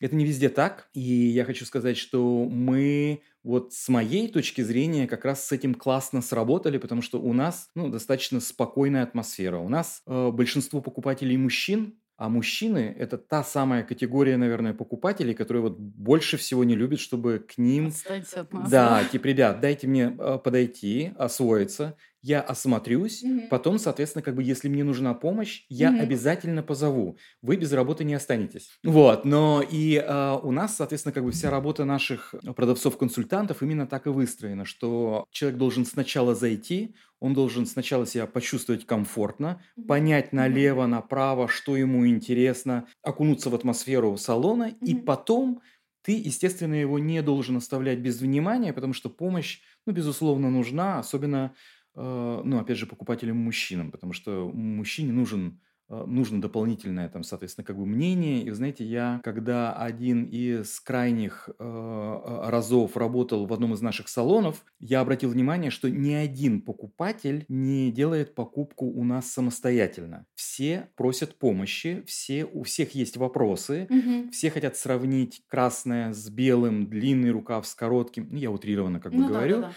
Вот, но все э, нуждаются в этой помощи, Мгм. и то, насколько, ну, ненавязчиво и очень по-дружески э, наши оказывают вот эту помощь, mm-hmm. это прям, ну, вызывает восхищение. У нас не страшные салоны, поэтому заходить не бойтесь в следующий раз. Хорошо, хорошо. Я просто помню, что когда я во Фродпере работала, да. как раз на Петровке, да. вот, и у нас тоже нельзя было вот это вот, чем вам помочь, это, но мы должны были всегда рядом где-то быть с клиентом, чтобы у него, если возник вопрос, он всегда мог к нам обратиться. Чтобы вот. он знал, к кому обратиться да, или кого да, да. позвать и так далее. Все верно, все вот. верно. Ну и плюс надо всегда было быть достаточно дружеским. То есть да. у нас многие клиенты были, кто заходил каждый да. месяц, по два раза да. в месяц мы их знали в лицо, могли да, спросить, да, да. Как, ну, на вы, но как да. у вас дела. А есть магазины, в которые ты заходишь, и тебе надо бегать за продавцом. Да. Вот. А почему-то это стритвир обычно магазины такие вот, которые обычно как раз в центре стоят, не будем называть, а то, не дай бог, нам с ними еще сотрудничать потом, а мы над ним посмеялись. Вот, и тебе вот, и ты просто, ну, можно, пожалуйста, какой-то размер, ну вот, если вам не сложно принести мне. Я просто вот, это реально есть такая боль у меня, вот. И есть бренды, где тебе на «ты» обращаются. Вот mm-hmm. тоже я такая mm-hmm. вот. Наверное, я такая ханжа, но мне вот прям не нравится. Ой, ну мне кажется, это у всех, наверное, по-разному, и у всех вот этот э, э, код прописан по-разному. Mm-hmm. И мне кажется, что э, в нашей сфере продавец-консультант это же, ну, как раз проводник ценностей бренда. Mm-hmm. Вот что в ДНК бренда зашито, то продавец-консультант, в принципе, и выражает, и переносит, соответственно, как бы своими словами, своим внешним видом, своим обращением и так далее. И мне кажется, всегда очень важно, ну, э, покупателя поймать, посмотреть, чего он ожидает, выстроить с ним рапорт и дальше уже как бы коммуникацию эту успешную mm-hmm. вести, потому что я с вами согласен. Кто-то приходит, чтобы снять стресс, кто-то приходит для того, чтобы выбрать подарок, кому-то нужно быстро, а кто-то хочет, наоборот, соответственно, повозиться, повыбирать, mm-hmm. посмотреть, ну, есть время и так далее. И каждый, каждый требует, соответственно, как бы своего подхода. Я вот помню, опять же, а, один из коллег моих, с которыми мы вместе работали в салоне, он полтора часа провел э, с покупательницей mm-hmm. и с ее дочерью. Они выбирали рубашку в подарок, ну, как бы на день mm-hmm. рождения своему mm-hmm. мужу. Mm-hmm. Полтора часа выбирали одну рубашку. И, ну, это, в принципе, такая небольшая, с одной стороны, как бы покупка. С другой стороны, я понимаю, как важно чтобы у человека, э, ну, они выбирают подарок, чтобы не осталось никаких вопросов, чтобы они сами были довольны, чтобы они сами как бы, ну, понимали, что это то самое, чтобы у них не было сомнений, что они выбрали какой-то не тот подарок, Мгм. который потом человеку при- придется вернуть. Чтобы Вот. его, Конечно, это да-да-да. как бы какая-то такая инвестиция. И я еще, знаете, что хочу сказать? Что у нас очень такая благодушие и очень добрая атмосфера, соответственно, как бы витает э, в салоне. То есть все очень по-человечески, очень дружески и очень, ну, как бы, знаете, не, не вышкалено, не заучено. Вот это, соответственно, как бы сильно подкупает. И я, у меня работа, я все равно 85% времени своего провожу в офисе. Мгм. Вот, э, ну, с нашей командой э, мы не так часто выбираемся в салоны, но каждый раз вот когда мы э, работаем в салонах, это сильно производит впечатление. У нас очень хороший сервис, и он, ну, мне кажется, один из лучших, наверное, сейчас на российском рынке. Абсолютно э, честно говорю, это вне зависимости от того, что я работаю, соответственно, как бы в Хендерсон и так далее. Это действительно так, поэтому если кто-то еще не пробовал, попробуйте, потом, соответственно, как бы напишите в комментариях. Слушайте, вот мы поговорили немножко про обслуживание, а вот по поводу оформления, в том числе какого-то музыкального арома-маркетинга, именно вот мерчендайзинг, что вы используете? Я помню, да, я помню. расскажите. Да. Ну, вы знаете, я э, тоже, в принципе, назвал бы несколько важных моментов, и мне кажется, что для успешной работы салона есть несколько факторов, которые, ну, вот, соответственно, как бы я э, зафиксировал при подготовке к нашему сегодняшнему mm-hmm. подкасту. Mm-hmm. С моей точки зрения, один из важных моментов это как бы это, ну, может быть, тривиально не звучало, но это понятная навигация. То есть э, мужчина мы работаем с мужчинами. У нас 30% покупательниц, кстати, женщин, но 70% в любом случае, соответственно, как бы мужчин. Мгм. Почему женщин? Потому что покупают Для подарки, мужчин. да, Мгм. или просто обновляют гардероб своим мужчинам. Совершенно верно. Вот. И а, у нас достаточно большая а, коллекция. У нас большие отделы а, формальной одежды. Это костюмы, пиджаки, деловые а, брюки, обувь классическая и так далее. И Мгм. рубашек, конечно, Мгм. очень много классических. И второй большой блок– это повседневная одежда, то же самое повседневные пиджаки, джинсы, повседневные брюки, футболки и так далее. И вот это два больших направления, которые нужно развести. В идеальном мире, грубо говоря, если ты заходишь в такой салон, как, э, например, салон Хендерсон в Метрополисе, Мгм. у тебя налево, соответственно, как бы один отсек, направо другой отсек. Если вход более, ну или конструкция с- самого салона более сложная, то вот эту навигацию очень важно, соответственно, как бы сделать правильной, потому что человек, особенно если не очень много времени или он не очень часто бывает, э, ну, как бы в нашем салоне, а как правило, ну, не знаю, соответственно, как бы мужчины покупают 2-3 раза в год Мгм. мужчины шопят не то, что прямо сильно часто, вот, и здесь нужно как бы э, сразу дать человеку понять, куда идти, где лежит то, что ему нужно. Вот это, соответственно, как бы самая важная история. Для нас одной из ключевых категорий является, являются рубашки классические. То есть я помню, я когда пришел в Хендерсон, а, президент нашей компании Рубен Рутюнян вот сказал, что, а, Максим, знаешь, помимо прочих интересных вещей про наш дом моды, я хочу сказать, что мы а, являемся королями рубашек. И рубашки у нас просто отлично продаются. У Мгм. нас масса цветомоделей. И рубашку, наверное, как бы на любой вкус, цвет, на любую посадку можно найти. У нас есть такой специально выстроенный шорт-бар, то есть э, прям стена, на которой лежат рубашки по посадкам и так далее. И вот это тоже для нас такая важный элемент структуры салона, и мы выставляем вот такой шорт-бар на видном месте, потому что, опять же, поскольку большинство людей приходят или специально за рубашками, или покупают рубашку вместе с другими продуктами, нужно, чтобы им было удобно, чтобы было видно, и это такой притягательный, э, притягательная точка. А, В нашем случае, опять же, поскольку мы работаем с мужской э, аудиторией, нам важно, чтобы манекены присутствовали в салоне, потому что а, мужчина, наверное, вы знаете, это, конечно, очень, очень стереотипно, но тем не менее, я бы действительно так сказал, что мужчина приходит за каким-то предметом гардероба, за пиджаком, Мгм. за брюками и так далее. Наверное, мы не так предрасположены собирать это в какие-то луки целые, Мгм. в образы, вот что с чем лучше сочетается, поэтому, ну, с одной стороны, мы в помощь э, делаем каталог, где по максимуму все новые предметы сочетаем друг с другом и предлагаем э, готовые уже образы. Мгм. И, э, ну, этот каталог, он, соответственно, как бы у нас на сайте представлен, его достаточно как бы легко найти, и можно прям луками покупать. Это удобно. С другой стороны, э, такую же функцию выполняют и манекены внутри салона, когда ты видишь лук, который тебе нравится, ты можешь, соответственно, как бы сразу взять себе и пиджак, и рубашку, и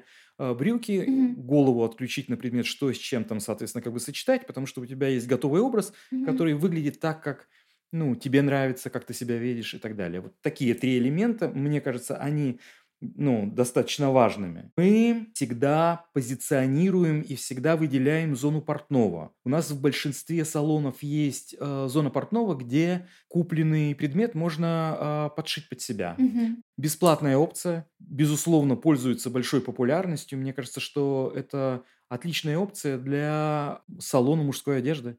Ты купил, ты сразу, соответственно, как бы чуть-чуть Мгм. подсадил под себя, вещь, соответственно, как бы идеально подходит, и все, и ты король, ты нравишься себе в зеркале. Мне кажется, это вообще круто, когда в любом магазине есть опция, вот это как ателье.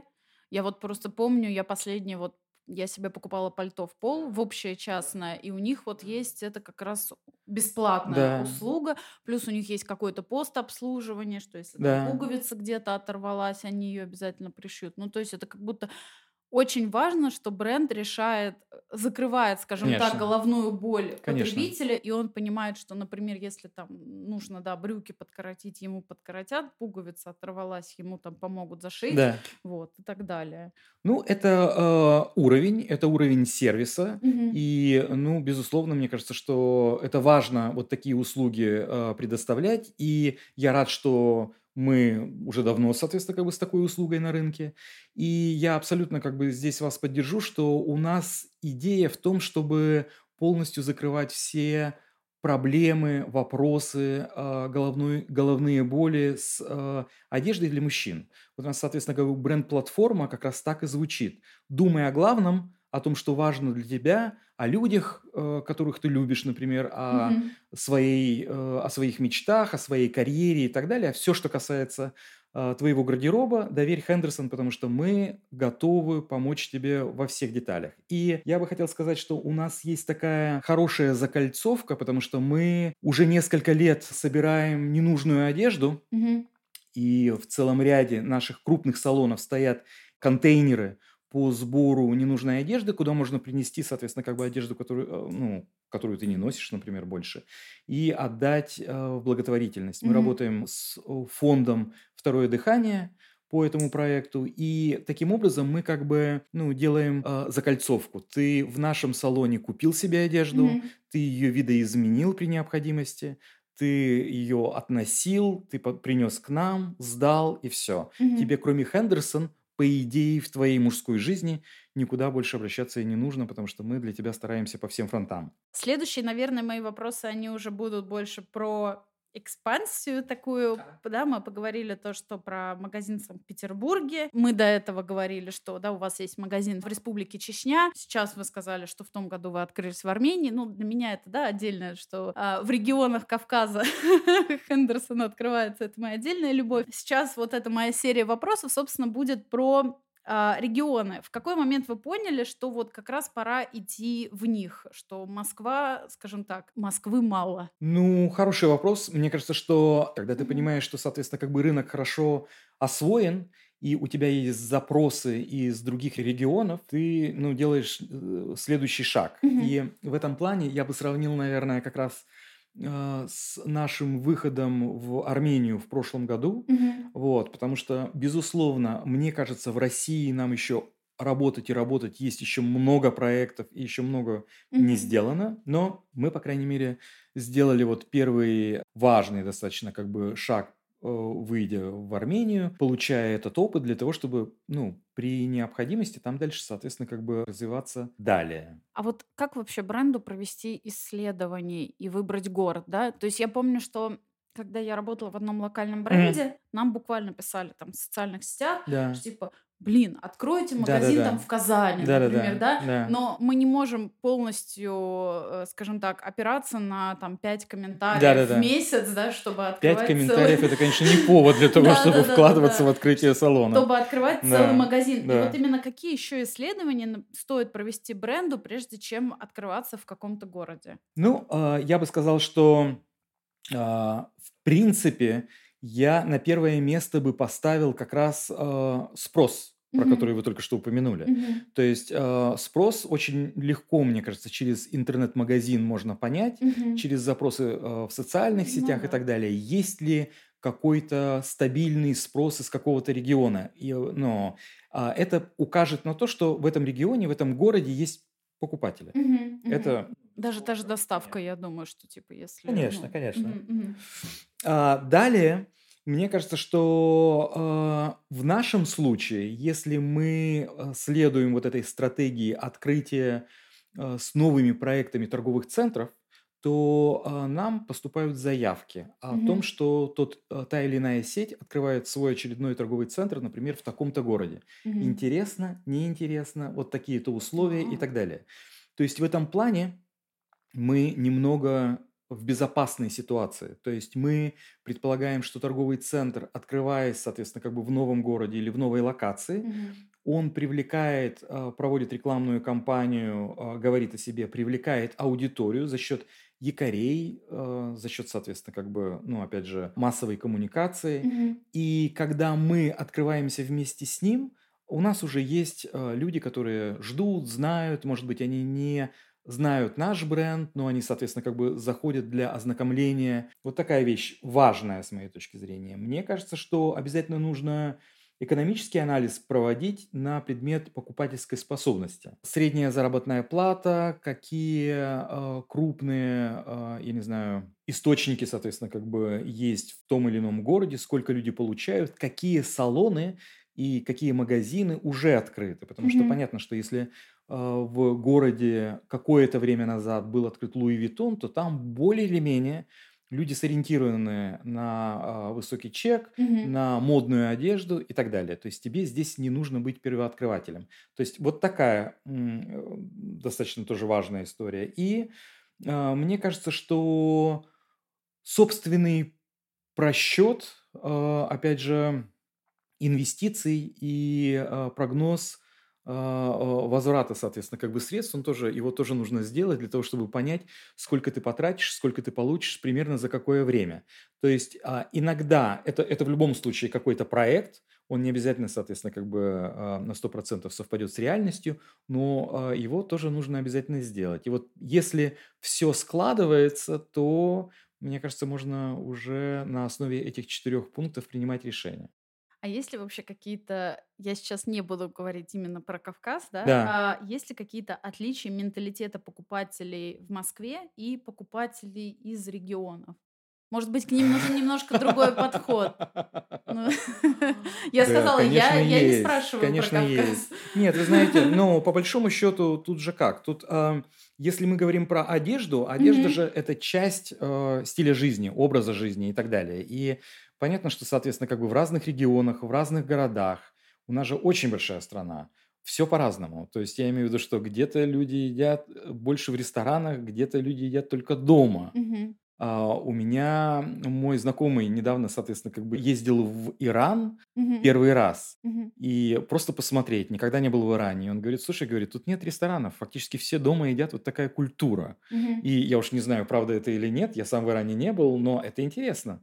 Потому что, в принципе, в Москве, в центре, культура, значит, еды э, в ресторанах, она такая, она, это, это не по праздникам, грубо говоря, это чуть ли Просто не перекусить, да. просто перекусить, совершенно Про верно. культуру кофе я вообще молчу. У нас это уже это... Абсолютно, Вышел на абсолютно. улицу, взял кофе. Конечно, то есть Да-да-да. зачем, соответственно, как бы э, тратить деньги на кофе, а у вас что, разве нет кофемашины? Да есть кофемашина, и кофе я все равно, соответственно, как бы на вынос куплю. Да. Вот, поэтому здесь вот такая история. И понятно, что, а, вы знаете, наверное, происходит некое, а, я не могу назвать это оккультуриванием, но а, формированием привычек. Почему? Мгм. Потому что я отлично помню, я жил тогда в Красноярске, когда у нас Мгм. открылся первый МЕКС. Мгм. И МЕКС, ну, если кто-то помнит, кто-то, может быть, не помнит, потому что проект был достаточно широким, большим. Он, соответственно, потом, значит, э, завершился, и МЕКСа больше вроде нет сейчас, Мгм. по крайней мере, в том масштабе, э, каким он был несколько десятилетий назад. И МЕКС вот для меня, для моих знакомых, это был, э, ну, таким, э, ну, чуть ли не люксовым магазином, Мгм. потому что это было первое пространство с ремонтом, с хорошим светом, с манекенами в центре города и так далее. И то же самое было про Бенетон, Да. можно было сказать. Мгм. И потом, когда, соответственно, как бы на тебя а, обрушивается все это обилие брендов и выстраивается, соответственно, как бы пирамида премиальных, люксовых, массовых и так далее, и no-name, ты уже понимаешь, как, соответственно, как бы ты в этой матрице, э, кто где находится и что из себя представляет. А до этого нет. То есть у тебя, ну, как бы нет вот этой э, э, осей координат, ты не можешь, соответственно, как бы, может быть, сопоставить. Поэтому я думаю, что вкусы и наполненность рынка, какие бренды представлены в каждом из городов, очень сильно влияет на то, как, соответственно, как бы Мгм. люди покупают и где покупают и что носят. Как раз-таки, да, вы упомянули, что недавно открыли магазин в Армении, Мгм. и сейчас вообще очень многие бренды, да, выходят на ближнее зарубежье. Да. А, какие вызовы стоят как раз перед этими брендами, решившими выйти вот в это самое ближайшее зарубежье? Есть большие различия, есть э, опыт, и там даже, ну, как бы мы столкнулись, например, с тем, что календарь событий в Армении не всегда совпадает, соответственно, как бы с нашим календарем. Мгм. То есть празднование э, мужских праздников там длится чуть ли не месяц, например. Мгм. И эм, в середине июня в Ереване проходит фестиваль вина, Мгм. который является, соответственно, как бы супер таким э, драйвовым мероприятием, в котором принимают все участие, и вот там обязательно, соответственно, как бы нужно быть, потому что это э, то, где собирается, например, весь город. Это все супер интересно, и ты календарь даже, соответственно, как бы меняешь. Если смотреть на э, рекламные возможности, то они тоже, соответственно, как бы очень сильно меняются. Инвентарь другой, цены другие, mm-hmm. привычки другие и так далее. То есть мы, как правило, не часто прибегаем к наружной рекламе с Хендерсон в России, ну, mm-hmm. в силу ряда причин. Mm-hmm. В то время как в Ереване это, это очень удобная, понятная опция совершенно по разумным деньгам, и мы там, соответственно, как бы, например, при открытии э, салона центрального на улице э, Саят-Нава мы, соответственно, как бы там, да, вот воспользовались несколькими флайтами наружной рекламы, очень, ну, ярко, достаточно как бы громко прогремели. Ну, на самом деле-то вопросы у меня закончились по офлайн магазинам Я думаю, а что... Я сейчас еще так, тогда, а вы давайте, бы, да, да, давайте. А напоследок, да, да, вы да, не договорили, я поняла, давайте. Я знаете, что хотел сказать? Может быть, э, мы в самом начале, когда говорили про нашу стратегию и открытие наших салонов в торговых центрах, я вот хотел как раз тоже сказать, что я, может быть, сам себе тут э, противоречу, но две недели назад мы как раз открыли центральный флагманский салон Хендерсон на Кузнецком мосту, и это получается у нас второй в России и третий, если вообще, соответственно, как бы смотреть на нашу сеть салонов Хендерсон, третий салон в формате стрит-ритейл. И это для нас супер важное было мероприятие. Почему? Потому что, с одной стороны, это ну, такой исторический центр Москвы, мы а, открылись по адресу Кузнецкий мост 9, дробь 10, строение 1. Почему говорю? Потому что, а, во-первых, напротив нашего здания, это у нас двухэтажный магазин, а, напротив него в 1944 году общесоюзный дом моделей был открыт. И Ого. вот где работал Зайцев как раз, и где вся мода для всей страны, в общем, формировалась, и откуда значит, все журналы с выкройками и, и все модели, в общем, как бы Мгм. уходили по регионам, по всем другим городам. И до этого мы, когда делали свой research, тоже достаточно интересная была история, потому что это то самое а, место, где еще в XVIII веке было сосредоточение вот всех маленьких кафешек, маленьких э, каких-то бутиков, Мгм. Магазинов одежды. Очень модное было место.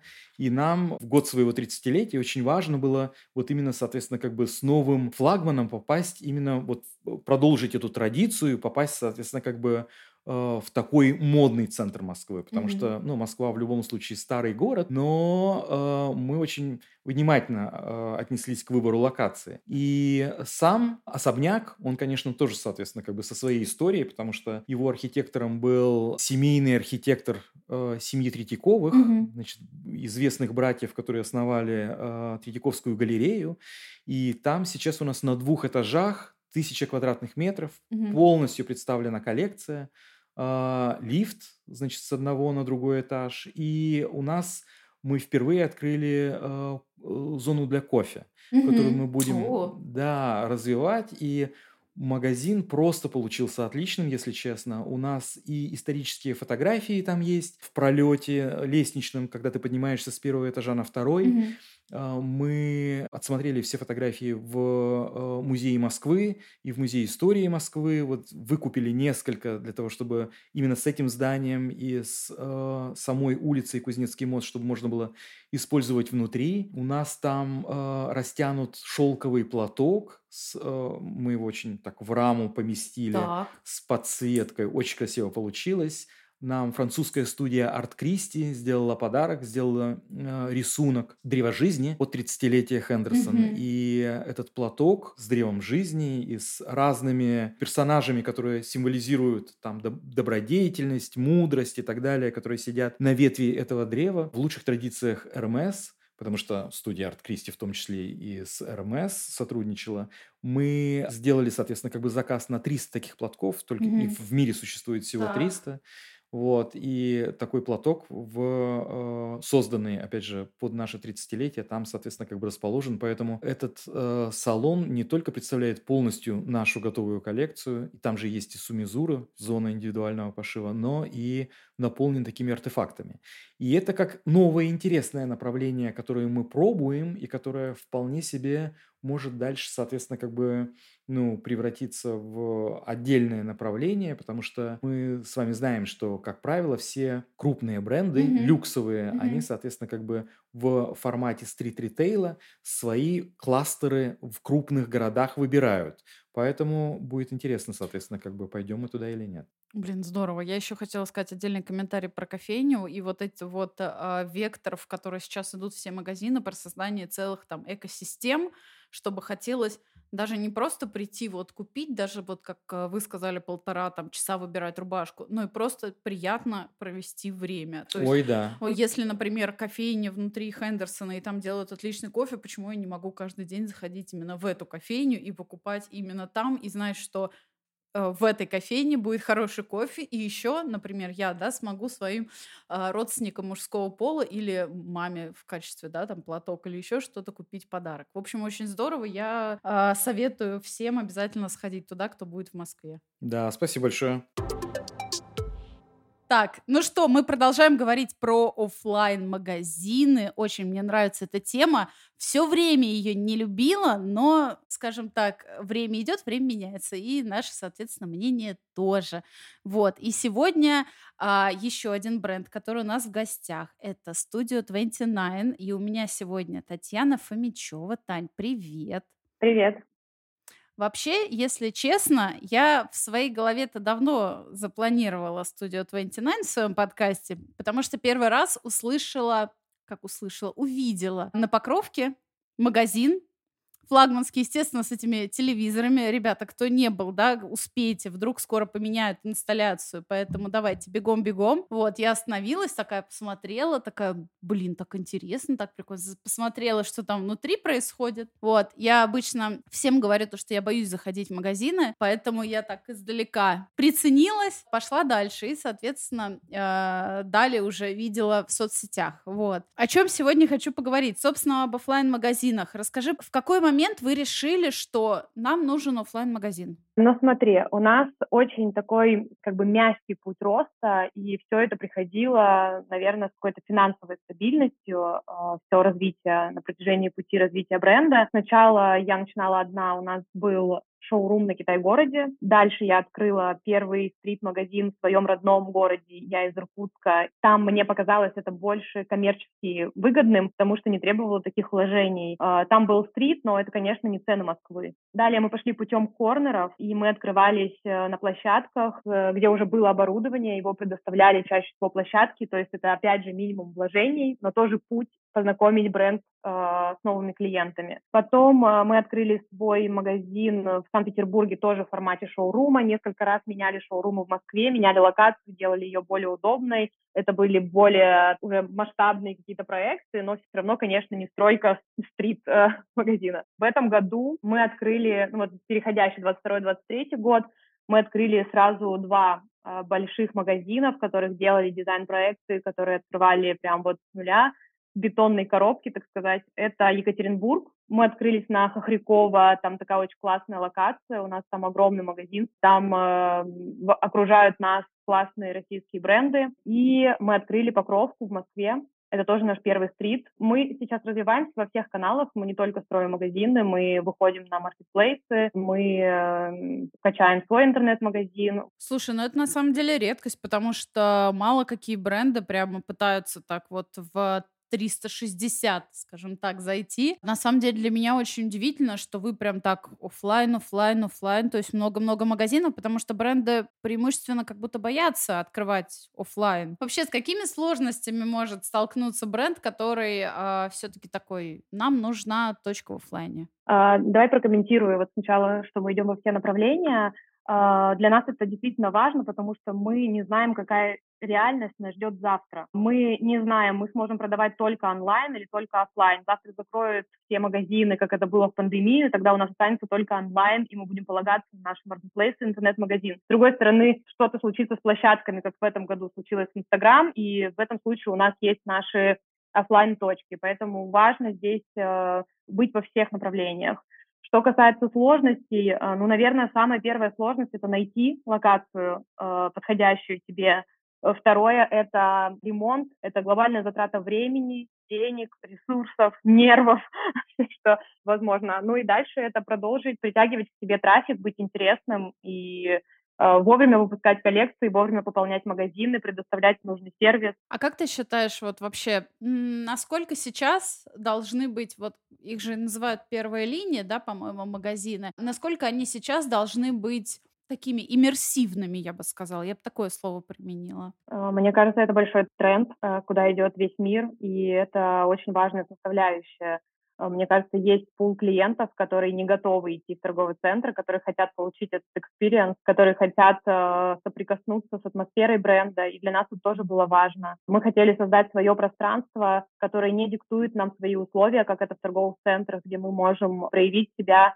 где мы можем проводить мероприятия, где мы можем знакомиться с клиентом ближе. А вот ты сказала, что вы начинали, ну, был, да, маленький шоурум в Москве, но преимущественно вы начинали в регионах, да? А вот если рассмотреть эту стратегию, ну вот бренд, например, финансовый, ну не может он себе позволить, да, открыться в Москве. Такое бывает, это нормально, особенно сейчас. Стоит идти в регионы или чуть-чуть подождать, возможно, открыть где-то корнер, где-то шоурум, где-нибудь, может быть, в, там, не знаю, мультибрендом э, площадки типа Тренд Айленда разместиться. Вот как ты считаешь? Ну, у нас приоритетно было свой интернет-магазин, потом мы развивали оптовое направление, прежде чем заходить в регионы. И только потом мы э, начали открывать регионы. Но э, почему я открыла именно Иркутск? Потому что у меня там были люди, которые могут подхватить и заниматься магазином. Это тоже важно, потому что заниматься магазином удаленно – это сложно. Тебе нужен региональный менеджер, который будет поддерживать порядок, сервис в магазине. Это тоже дорогостоящая история. То есть э, мне кажется, что важно понять, какой у тебя есть ресурс финансовый и человеческий, и от этого отталкиваться. Мне еще понравилось, что ты сказала, что очень важно быть онлайн и офлайн, и там это, потому что все закроется. И я про себя думаю, кажется, Таня залезла в мою презентацию для форума креативных индустрий, который я обычно всегда выхожу и говорю, вы, бренды, все делаете неправильно, вы сидите только в Инстаграме, вы вот будет кризис, вы схлопнетесь все только на раз. И вот пришла, на самом деле, э, мне кажется, ты первая, кто пришла и сказала, что а у нас и здесь, и здесь, и здесь, и здесь, и здесь мы, и вот тут мы, и там мы, и сям мы, и вот, ну, ладно, я, короче, рада. Э, слишком много обстоятельств за последние четыре года в нашей жизни, которые этому могут научить. Да, да, да, да, да. Нас, скажем так, российские бизнесы э, научились быть гибкими. В принципе, я думаю, уже можно прям нормально так это экспансию делать в другие страны, потому что мы уже через многое прошли, научены. Скажи, пожалуйста, еще такой вот вопрос у меня в голове возник. Ведь офлайн магазины это, ну, это вообще другой уровень даже коммуникации. Это тебе не там комьюнити менеджер, саппорт менеджер, да, который там помогает э, клиентам, да, онлайн. Это сотрудники, да, то есть вот как, наверное, это такая большая боль многих клиентов. Вот как происходит подбор сотрудников, как вот вы с ними отдельный какой-то tone of voice прорабатываете, вот вот именно как они должны коммуницировать с клиентом. Ведь это как будто еще одна сложность, с которой, наверное, сталкиваются многие бренды, когда решают открыть офлайн магазин Потому что тут, как бы, знаешь, такая коммуникация, то есть комьюнити-менеджер, ему там ну, допустим, да, не понравился комментарий клиента негативный, он такой выдохнул, почитал, посчитал до 10 и ответил, да, там, по тону войсу. А в жизни же так не получится. Да, конечно, это очень важно на всех площадках, где клиент соприкасается, выдерживать этот сервис. Это действительно так. Эм, как у нас выстроено? У нас есть руководители розничных продаж, с которыми мы еженедельно встречаемся, обсуждаем э, как бы все текущие дела, проблемы, вопросы. И, собственно, она работает и нанимает э, сотрудников магазины, и э, у нас есть чаты, где мы задаем все вопросы, если вдруг они возникают но э, девочки проходят обучение, у нас есть платформа, э, где мы описываем все о бренде, всю информацию о бренде, как мы говорим, что мы делаем, в каких ситуациях, как их решаем. И у нас есть обучение э, новым коллекциям, когда выходят новые коллекции, мы э, транслируем девочкам идею, рассказываем, как носить эту вещь, как мы ее предполагали чем носить, как ее стилизовать, как рекомендовать клиентам, что о ней рассказывать. Полное описание каждой вещи как бы наши продавцы знают. Они знают все о бренде, они знают, каким языком говорить, и, собственно, если какие-то вопросы возникают, это только подсвечивает наши проблемы и где нам надо доработать. Собственно, мы двигаемся в этом направлении. Поняла, хорошо. Мне кажется, тут важно постоянно быть в контакте э, команде и э, вот эту коммуникацию внутри не нарушать. То есть чем больше информации, чем больше ты проговариваешь, чем больше они знают, тем легче становятся эти диалоги. Как думаешь вообще, э, с чем связано вот это вот такое повальное открытие магазинов российскими брендами, если исключить момент, что освободились площади? Э, ну, я думаю, что все бренды начали чувствовать себя лучше, э, потому что стало меньше мировых конкурентов на рынке, и у них появились финансовые возможности это делать. Это логичный путь для выстраивания имиджа это привлечение стороннего трафика, потому что мы не можем теперь рассчитывать только на социальные сети. Если в шоурум к нам приходили с картинкой на телефоне и говорили, я хочу эту вещь, то есть мы как бы находили клиента через Инстаграм, через соцсети, и он приходил с конкретным скрином, то теперь э, люди к нам заходят, увидев наши телевизоры. Ну, то есть э, мы привлекаем их э, витринами, мы привлекаем их нашим местом расположения, и мы чувствуем, как есть приток новых клиентов, которые приходят приходят и нас не знают, и мы начинаем их знакомить с нашим брендом. Это еще одна точка контакта, где человек может увидеть витрину и познакомиться с брендом. А вот давай без цифр, да, понимаем все, да, идеи, там все дела. Но, честно, офлайн направление оно сейчас положительно себя показывает или так немножко э, нестабильно, или, может быть, пока есть какие-то шероховатости? Оффлайн направление, ну, наверное, все-таки больше стабильно. Естественно, есть такие ситуации, как были на этих выходных, например. Друзья, записываем 27 э, июня, да, все, кто знает, будет в курсе, что было в субботу, поэтому мы все немножечко это э, начали смешнее к жизни относиться. Угу, так. И, и, и мне кажется, что я еще худших показателей ожидала, но они были вполне себе. Люди выходили на улицы, люди покупали, заходили в магазины и так далее. Э, конечно, такие обстоятельства мы влиять не можем, но в целом офлайн у нас стабилен. Мы можем предсказывать выручку, мы можем предсказывать планы, и чаще всего мы в них попадаем. Давай напоследок, а вообще, как ты видишь, а, многим брендам задаю такой вопрос, как ты видишь куда сейчас развивается модная индустрия в России? Мгм. Ну, с одной стороны, она развивается в сторону искусственного интеллекта, Cloud 3D и э, метавселенной и э, все такое. С другой стороны, если говорить о локальных марках, то это, наверное, мне кажется, сейчас все хотят отстроиться от конкурентов, найти свою какую-то нишу, найти э, свой вот этот визуальный код и э, ему следовать. Мне кажется, сейчас никто не хочет быть похожим друг на друга, и это очень круто, потому что марки копают глубже, начинают искать только себя, и мне это очень нравится. Ну и, естественно, если говорить про российский ритейл, и мне кажется, что многие хотят выйти на международный рынок и думают об этом, и, ну, как бы уже наверное, боятся ну, как бы быть только в России и хотят развиваться дальше. И, возможно, это такой пинок, который подтолкнул многие думать и идти туда. Как вы можете понять, тема достаточно интересная. офлайн магазины наверное, ставшие актуальной, очень актуальной последние полтора года для наших локальных брендов. И, конечно же, я не могла пройти мимо, скажем так, по следам хайпа. Ладно, вру, мне просто очень понравилась новость о магазине, и сам магазин такой классный.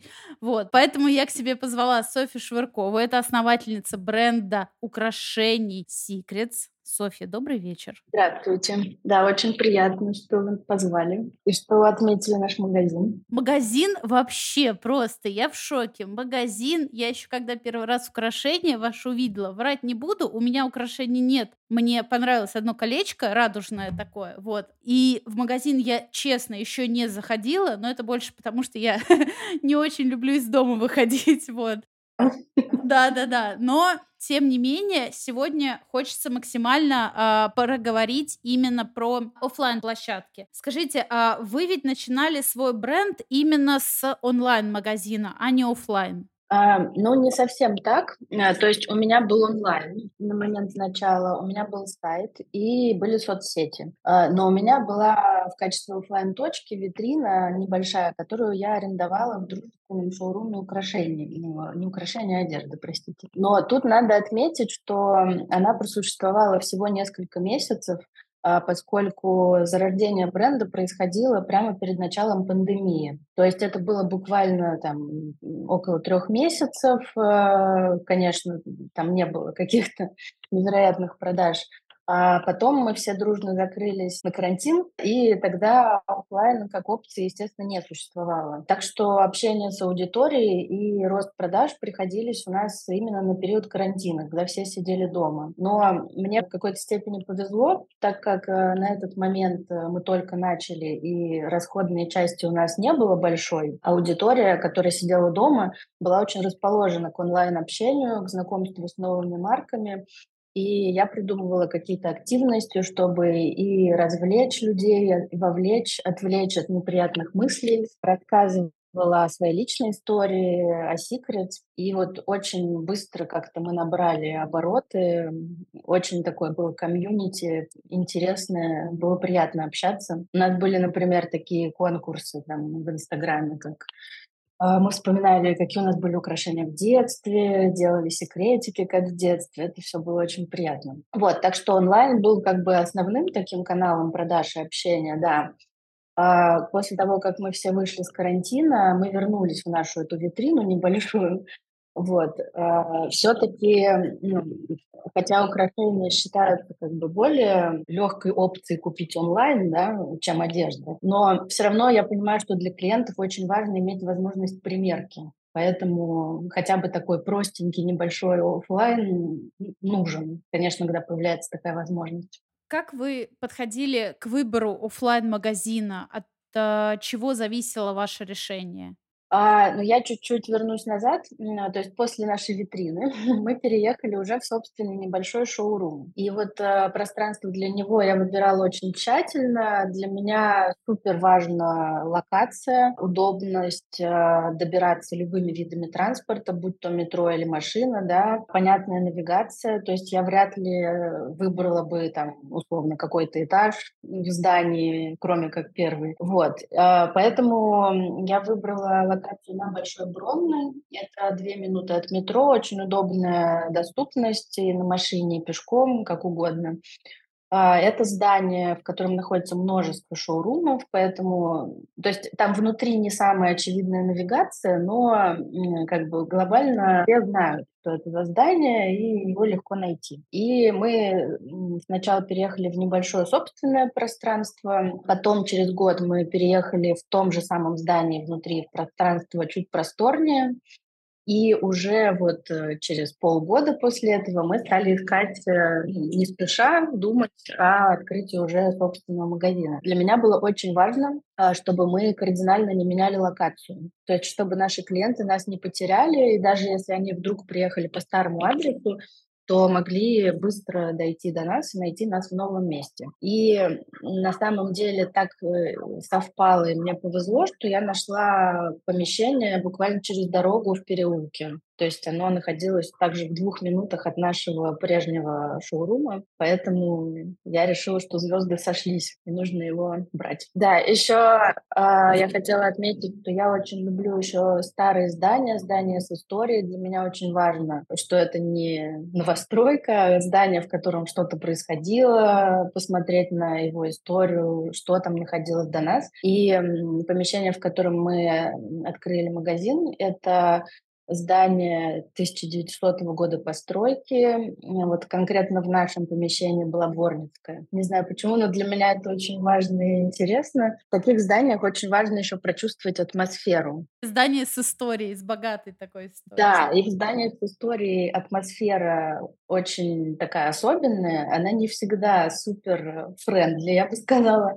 Поэтому для меня еще очень важно при просмотре локации понять, э, насколько будет здесь хорошо и нам, и нашим клиентам. То есть немножко постоять и послушать как бы атмосферу этого места. А вот с какими вызовами, я не буду называть это проблемами, с какими вызовами вам пришлось столкнуться, когда вот вы решили открыть собственный вот такой прям полноценный, первая линия, не ТЦ, а именно полноценный магазин. Да, для меня на самом деле открытие первого магазина можно сравнить с рождением первого ребенка, а, потому что только когда он уже появился, становится понятно, насколько на самом деле это сложно и насколько ты к этому не можешь быть готовым. А, но в то же время это все наполняет новыми красками, смыслами всю жизнь, и заставляет успевать э, в тысячу раз больше, и хочется повторить сразу же, по крайней мере, мне. Вот. А у меня нет большого опыта в рознице, а, поэтому мне здесь пришлось столкнуться сразу с массой новых задач, проблем и вызовов. То есть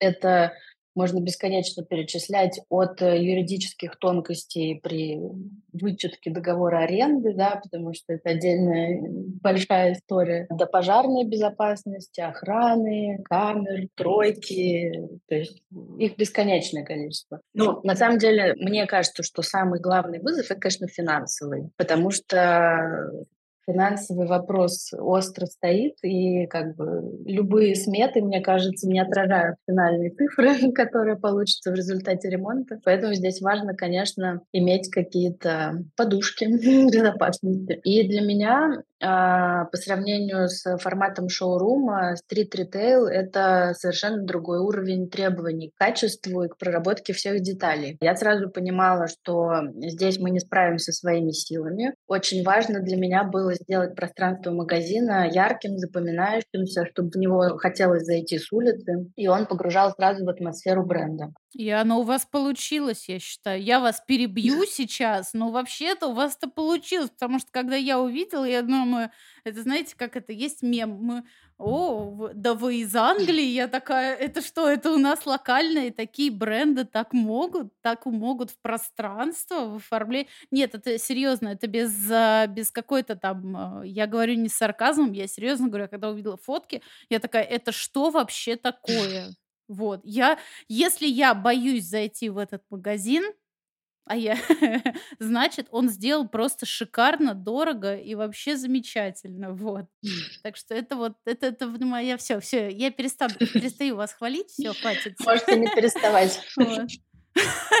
Спасибо большое. Нет, ну правда, вот расскажите реально, как вы подходили к оформлению этого офлайн пространства, потому что это реально как будто какая-то отдельная вселенная. Мне сейчас очень интересно как раз изучать, ну вот помимо маркетинга, да, в модной индустрии, мне сейчас очень интересно изучать вообще, в принципе, интерьер, как вот он меняется, э, особенно в постковидную и сейчас, да, последние полтора года в такую эпоху неопределенности. И это то, про что вот этот магазин, это как раз то, что показывают всякие аналитические агентства, то, куда мы движемся в будущем. Вот, поэтому давайте, рассказывайте, а, как вы подходили к оформлению вашего офлайн пространства да, магазин это действительно целая история, и он должен вовлекать прямо с порога э, в, в эту историю. Я пригласила для реализации проекта магазина дизайнера Екатерину Рыбалко. Она автор интерьеров э, многих локальных брендов, очень интересных. Но надо сказать, что вот наш магазин,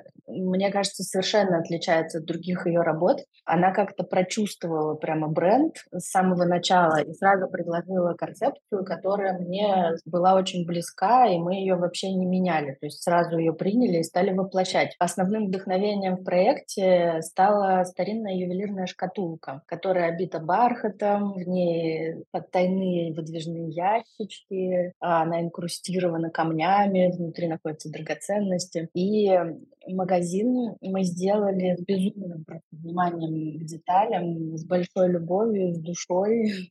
Туда вложено просто все. Поэтому, мне кажется, это очень чувствуется, и ни один из наших гостей не уходит равнодушным, не отметив, как здорово сделано. Могу рассказывать бесконечно просто про наш интерьер. Наши стены э, задрапированы бархатом, как внутри, собственно, ювелирной шкатулки. Э, для бархата выбран очень небанальный зеленый цвет. Это такой оттенок, как болотный лайм или мох свежая влажная трава. Очень сочный, такой свежий, и он притягивает взгляд с улицы.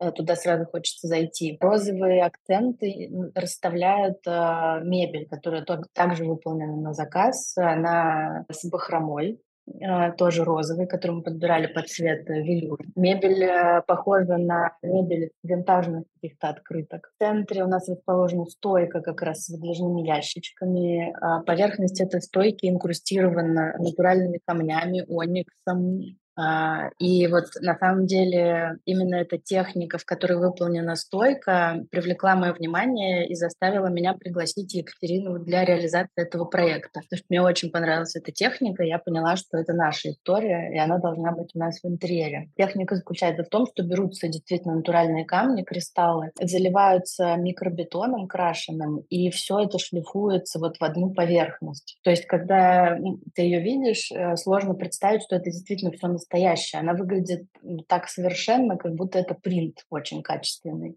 Но если приглядеться, можно увидеть прямо такие внутренности этих камней. Они такие глубокие, чуть-чуть прозрачные. Очень интересно. Для этой стойки, для каждого ящичка мы вместе с мастером по стеклу сделали ручки из такого необработанного стекла цвета аквамарин. Самой сложной с точки зрения реализации стали наши витрины. А, это витрины волны, которые светятся. Они выполнены из светопроницаемого искусственного камня. И вот за счет этого мягкого света каждое украшение, которое лежит на витрине, подсвечивается со всех сторон и раскрывает всю красоту камня. А камни — это как раз наша специфика. Все наши украшения с камнями, мы их очень любим. Все время работаем с разными грантами, находим разные камни. И что для нас было очень важно именно подчеркнуть красоту камней на витрине. Особенное внимание мы уделили деталям. То есть у нас в магазине нет ни одной случайной детали. Например, люстра, которая является тоже центром композиции, собрана из хрустальных ледышек, которые мы сняли с советских Арктик. Там, по-моему, две люстры или три ушло для того, чтобы э, собрать вот эту нашу люстру. Каркас для нее был сварен на заказ специально под размер нашего магазина. И даже уголок потребителя а, выполнен у нас э, в стиле какой-то современной керамической скульптуры сложной формы. И, честно говоря, я никогда в жизни не видела такого уголка потребителя. Вообще, вообще. Мы решили скучную задачу очень интересным образом. А у нас даже стоппер для двери содержит в себе тоже кристалл. Просто это такая вишенка на торте. Очень интересно. Офигеть. Ладно, хорошо, до релиза этого выпуска я тогда обязательно схожу, э, я себя переборю.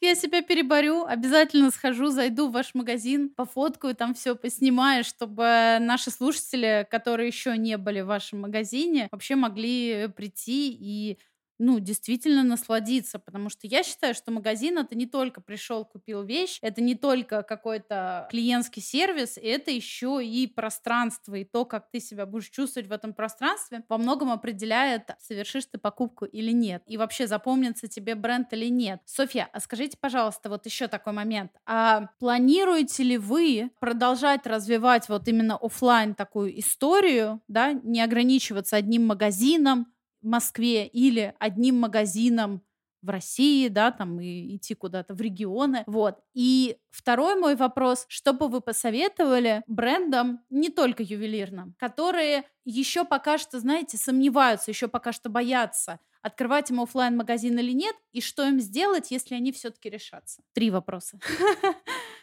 Мы планируем и очень хотим. Честно говоря, моей давней-давней мечтой был э, магазин Санкт-Петербурге, потому что у нас э, очень много клиентов оттуда, и они все просят, чтобы у нас был полный ассортимент представлен именно в их городе, его можно было померить, увидеть. То есть у нас есть очень быстрая классная доставка в Санкт-Петербург, но это не всегда достаточно. Просто я очень люблю Санкт-Петербург. Это город там, лично связан во многом со мной. Поэтому я очень надеюсь, что мы сможем себе это позволить например, в следующем году. Потому что в этом году мы отходим от открытия первого магазина, которое далось непросто.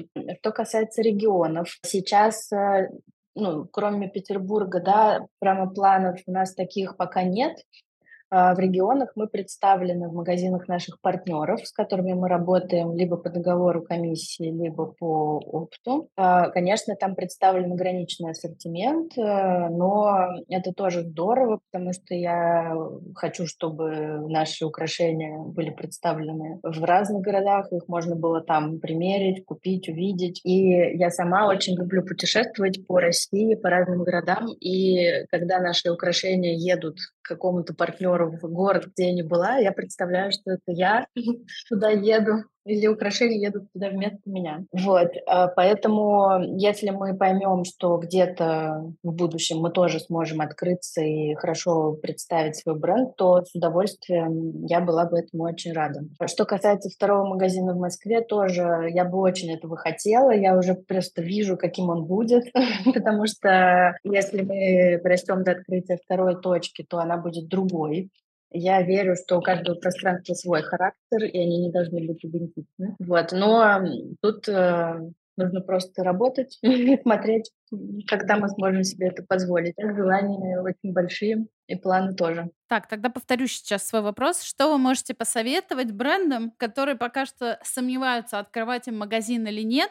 Неважно, ювелирный бренд или бренд одежды или бренд обуви. И что им стоит точно учесть, если они планируют открывать офлайн магазин как это сделали вы? Сомневаются они, потому что они просто сомневаются или потому что у них пока нет э, финансовой возможности для открытия? Потому что подчеркну, что да, финансовый вопрос, ну, по крайней мере для нас, он все-таки ключевым является, поскольку ну, мы развиваемся на собственные средства, там у нас нет инвесторов или каких-то больших финансовых запасов, то тут ключевое, чтобы хватило средств. Поэтому ну, если финансы позволяют, то Конечно, это совсем другой опыт, э, нежели чем формат шоурума. Он действительно более ценный для клиента, он позволяет дать максимальный сервис, максимальное погружение в бренд. Э, я знаю многих клиентов, которым просто некомфортно ходить в шоурумы, и они этого, в принципе, не делают. То есть они доезжают только до магазина. А формат шоурума, он, в принципе, такой немножко более как интимный. Есть немножко ощущение, что ты пришел к кому-то в гости, вот, и иногда там не всегда рада, как будто. Но, конечно, офлайн точка все равно важна. Я говорю, что если нет финансовой возможности, возможности, то все, все равно с чего-то лучше начать. То есть пусть это будет маленький шоурум в хорошей локации, просто продуманный, проработанный также в деталях с погружением э, в бренд, это тоже будет очень здорово. А тут просто уже все зависит да, от реализации, от того, как э, работает с клиентом бренд в, у себя в пространстве. Потому что можно дать ему опыт очень хороший в формате шоурума, это все вполне реально. Ну и это такая хорошая подготовка к открытию магазина. То есть я бы точно не советовала открываться в формате стрит-ритейл до того, как попробовать это в другом формате, более бюджетном.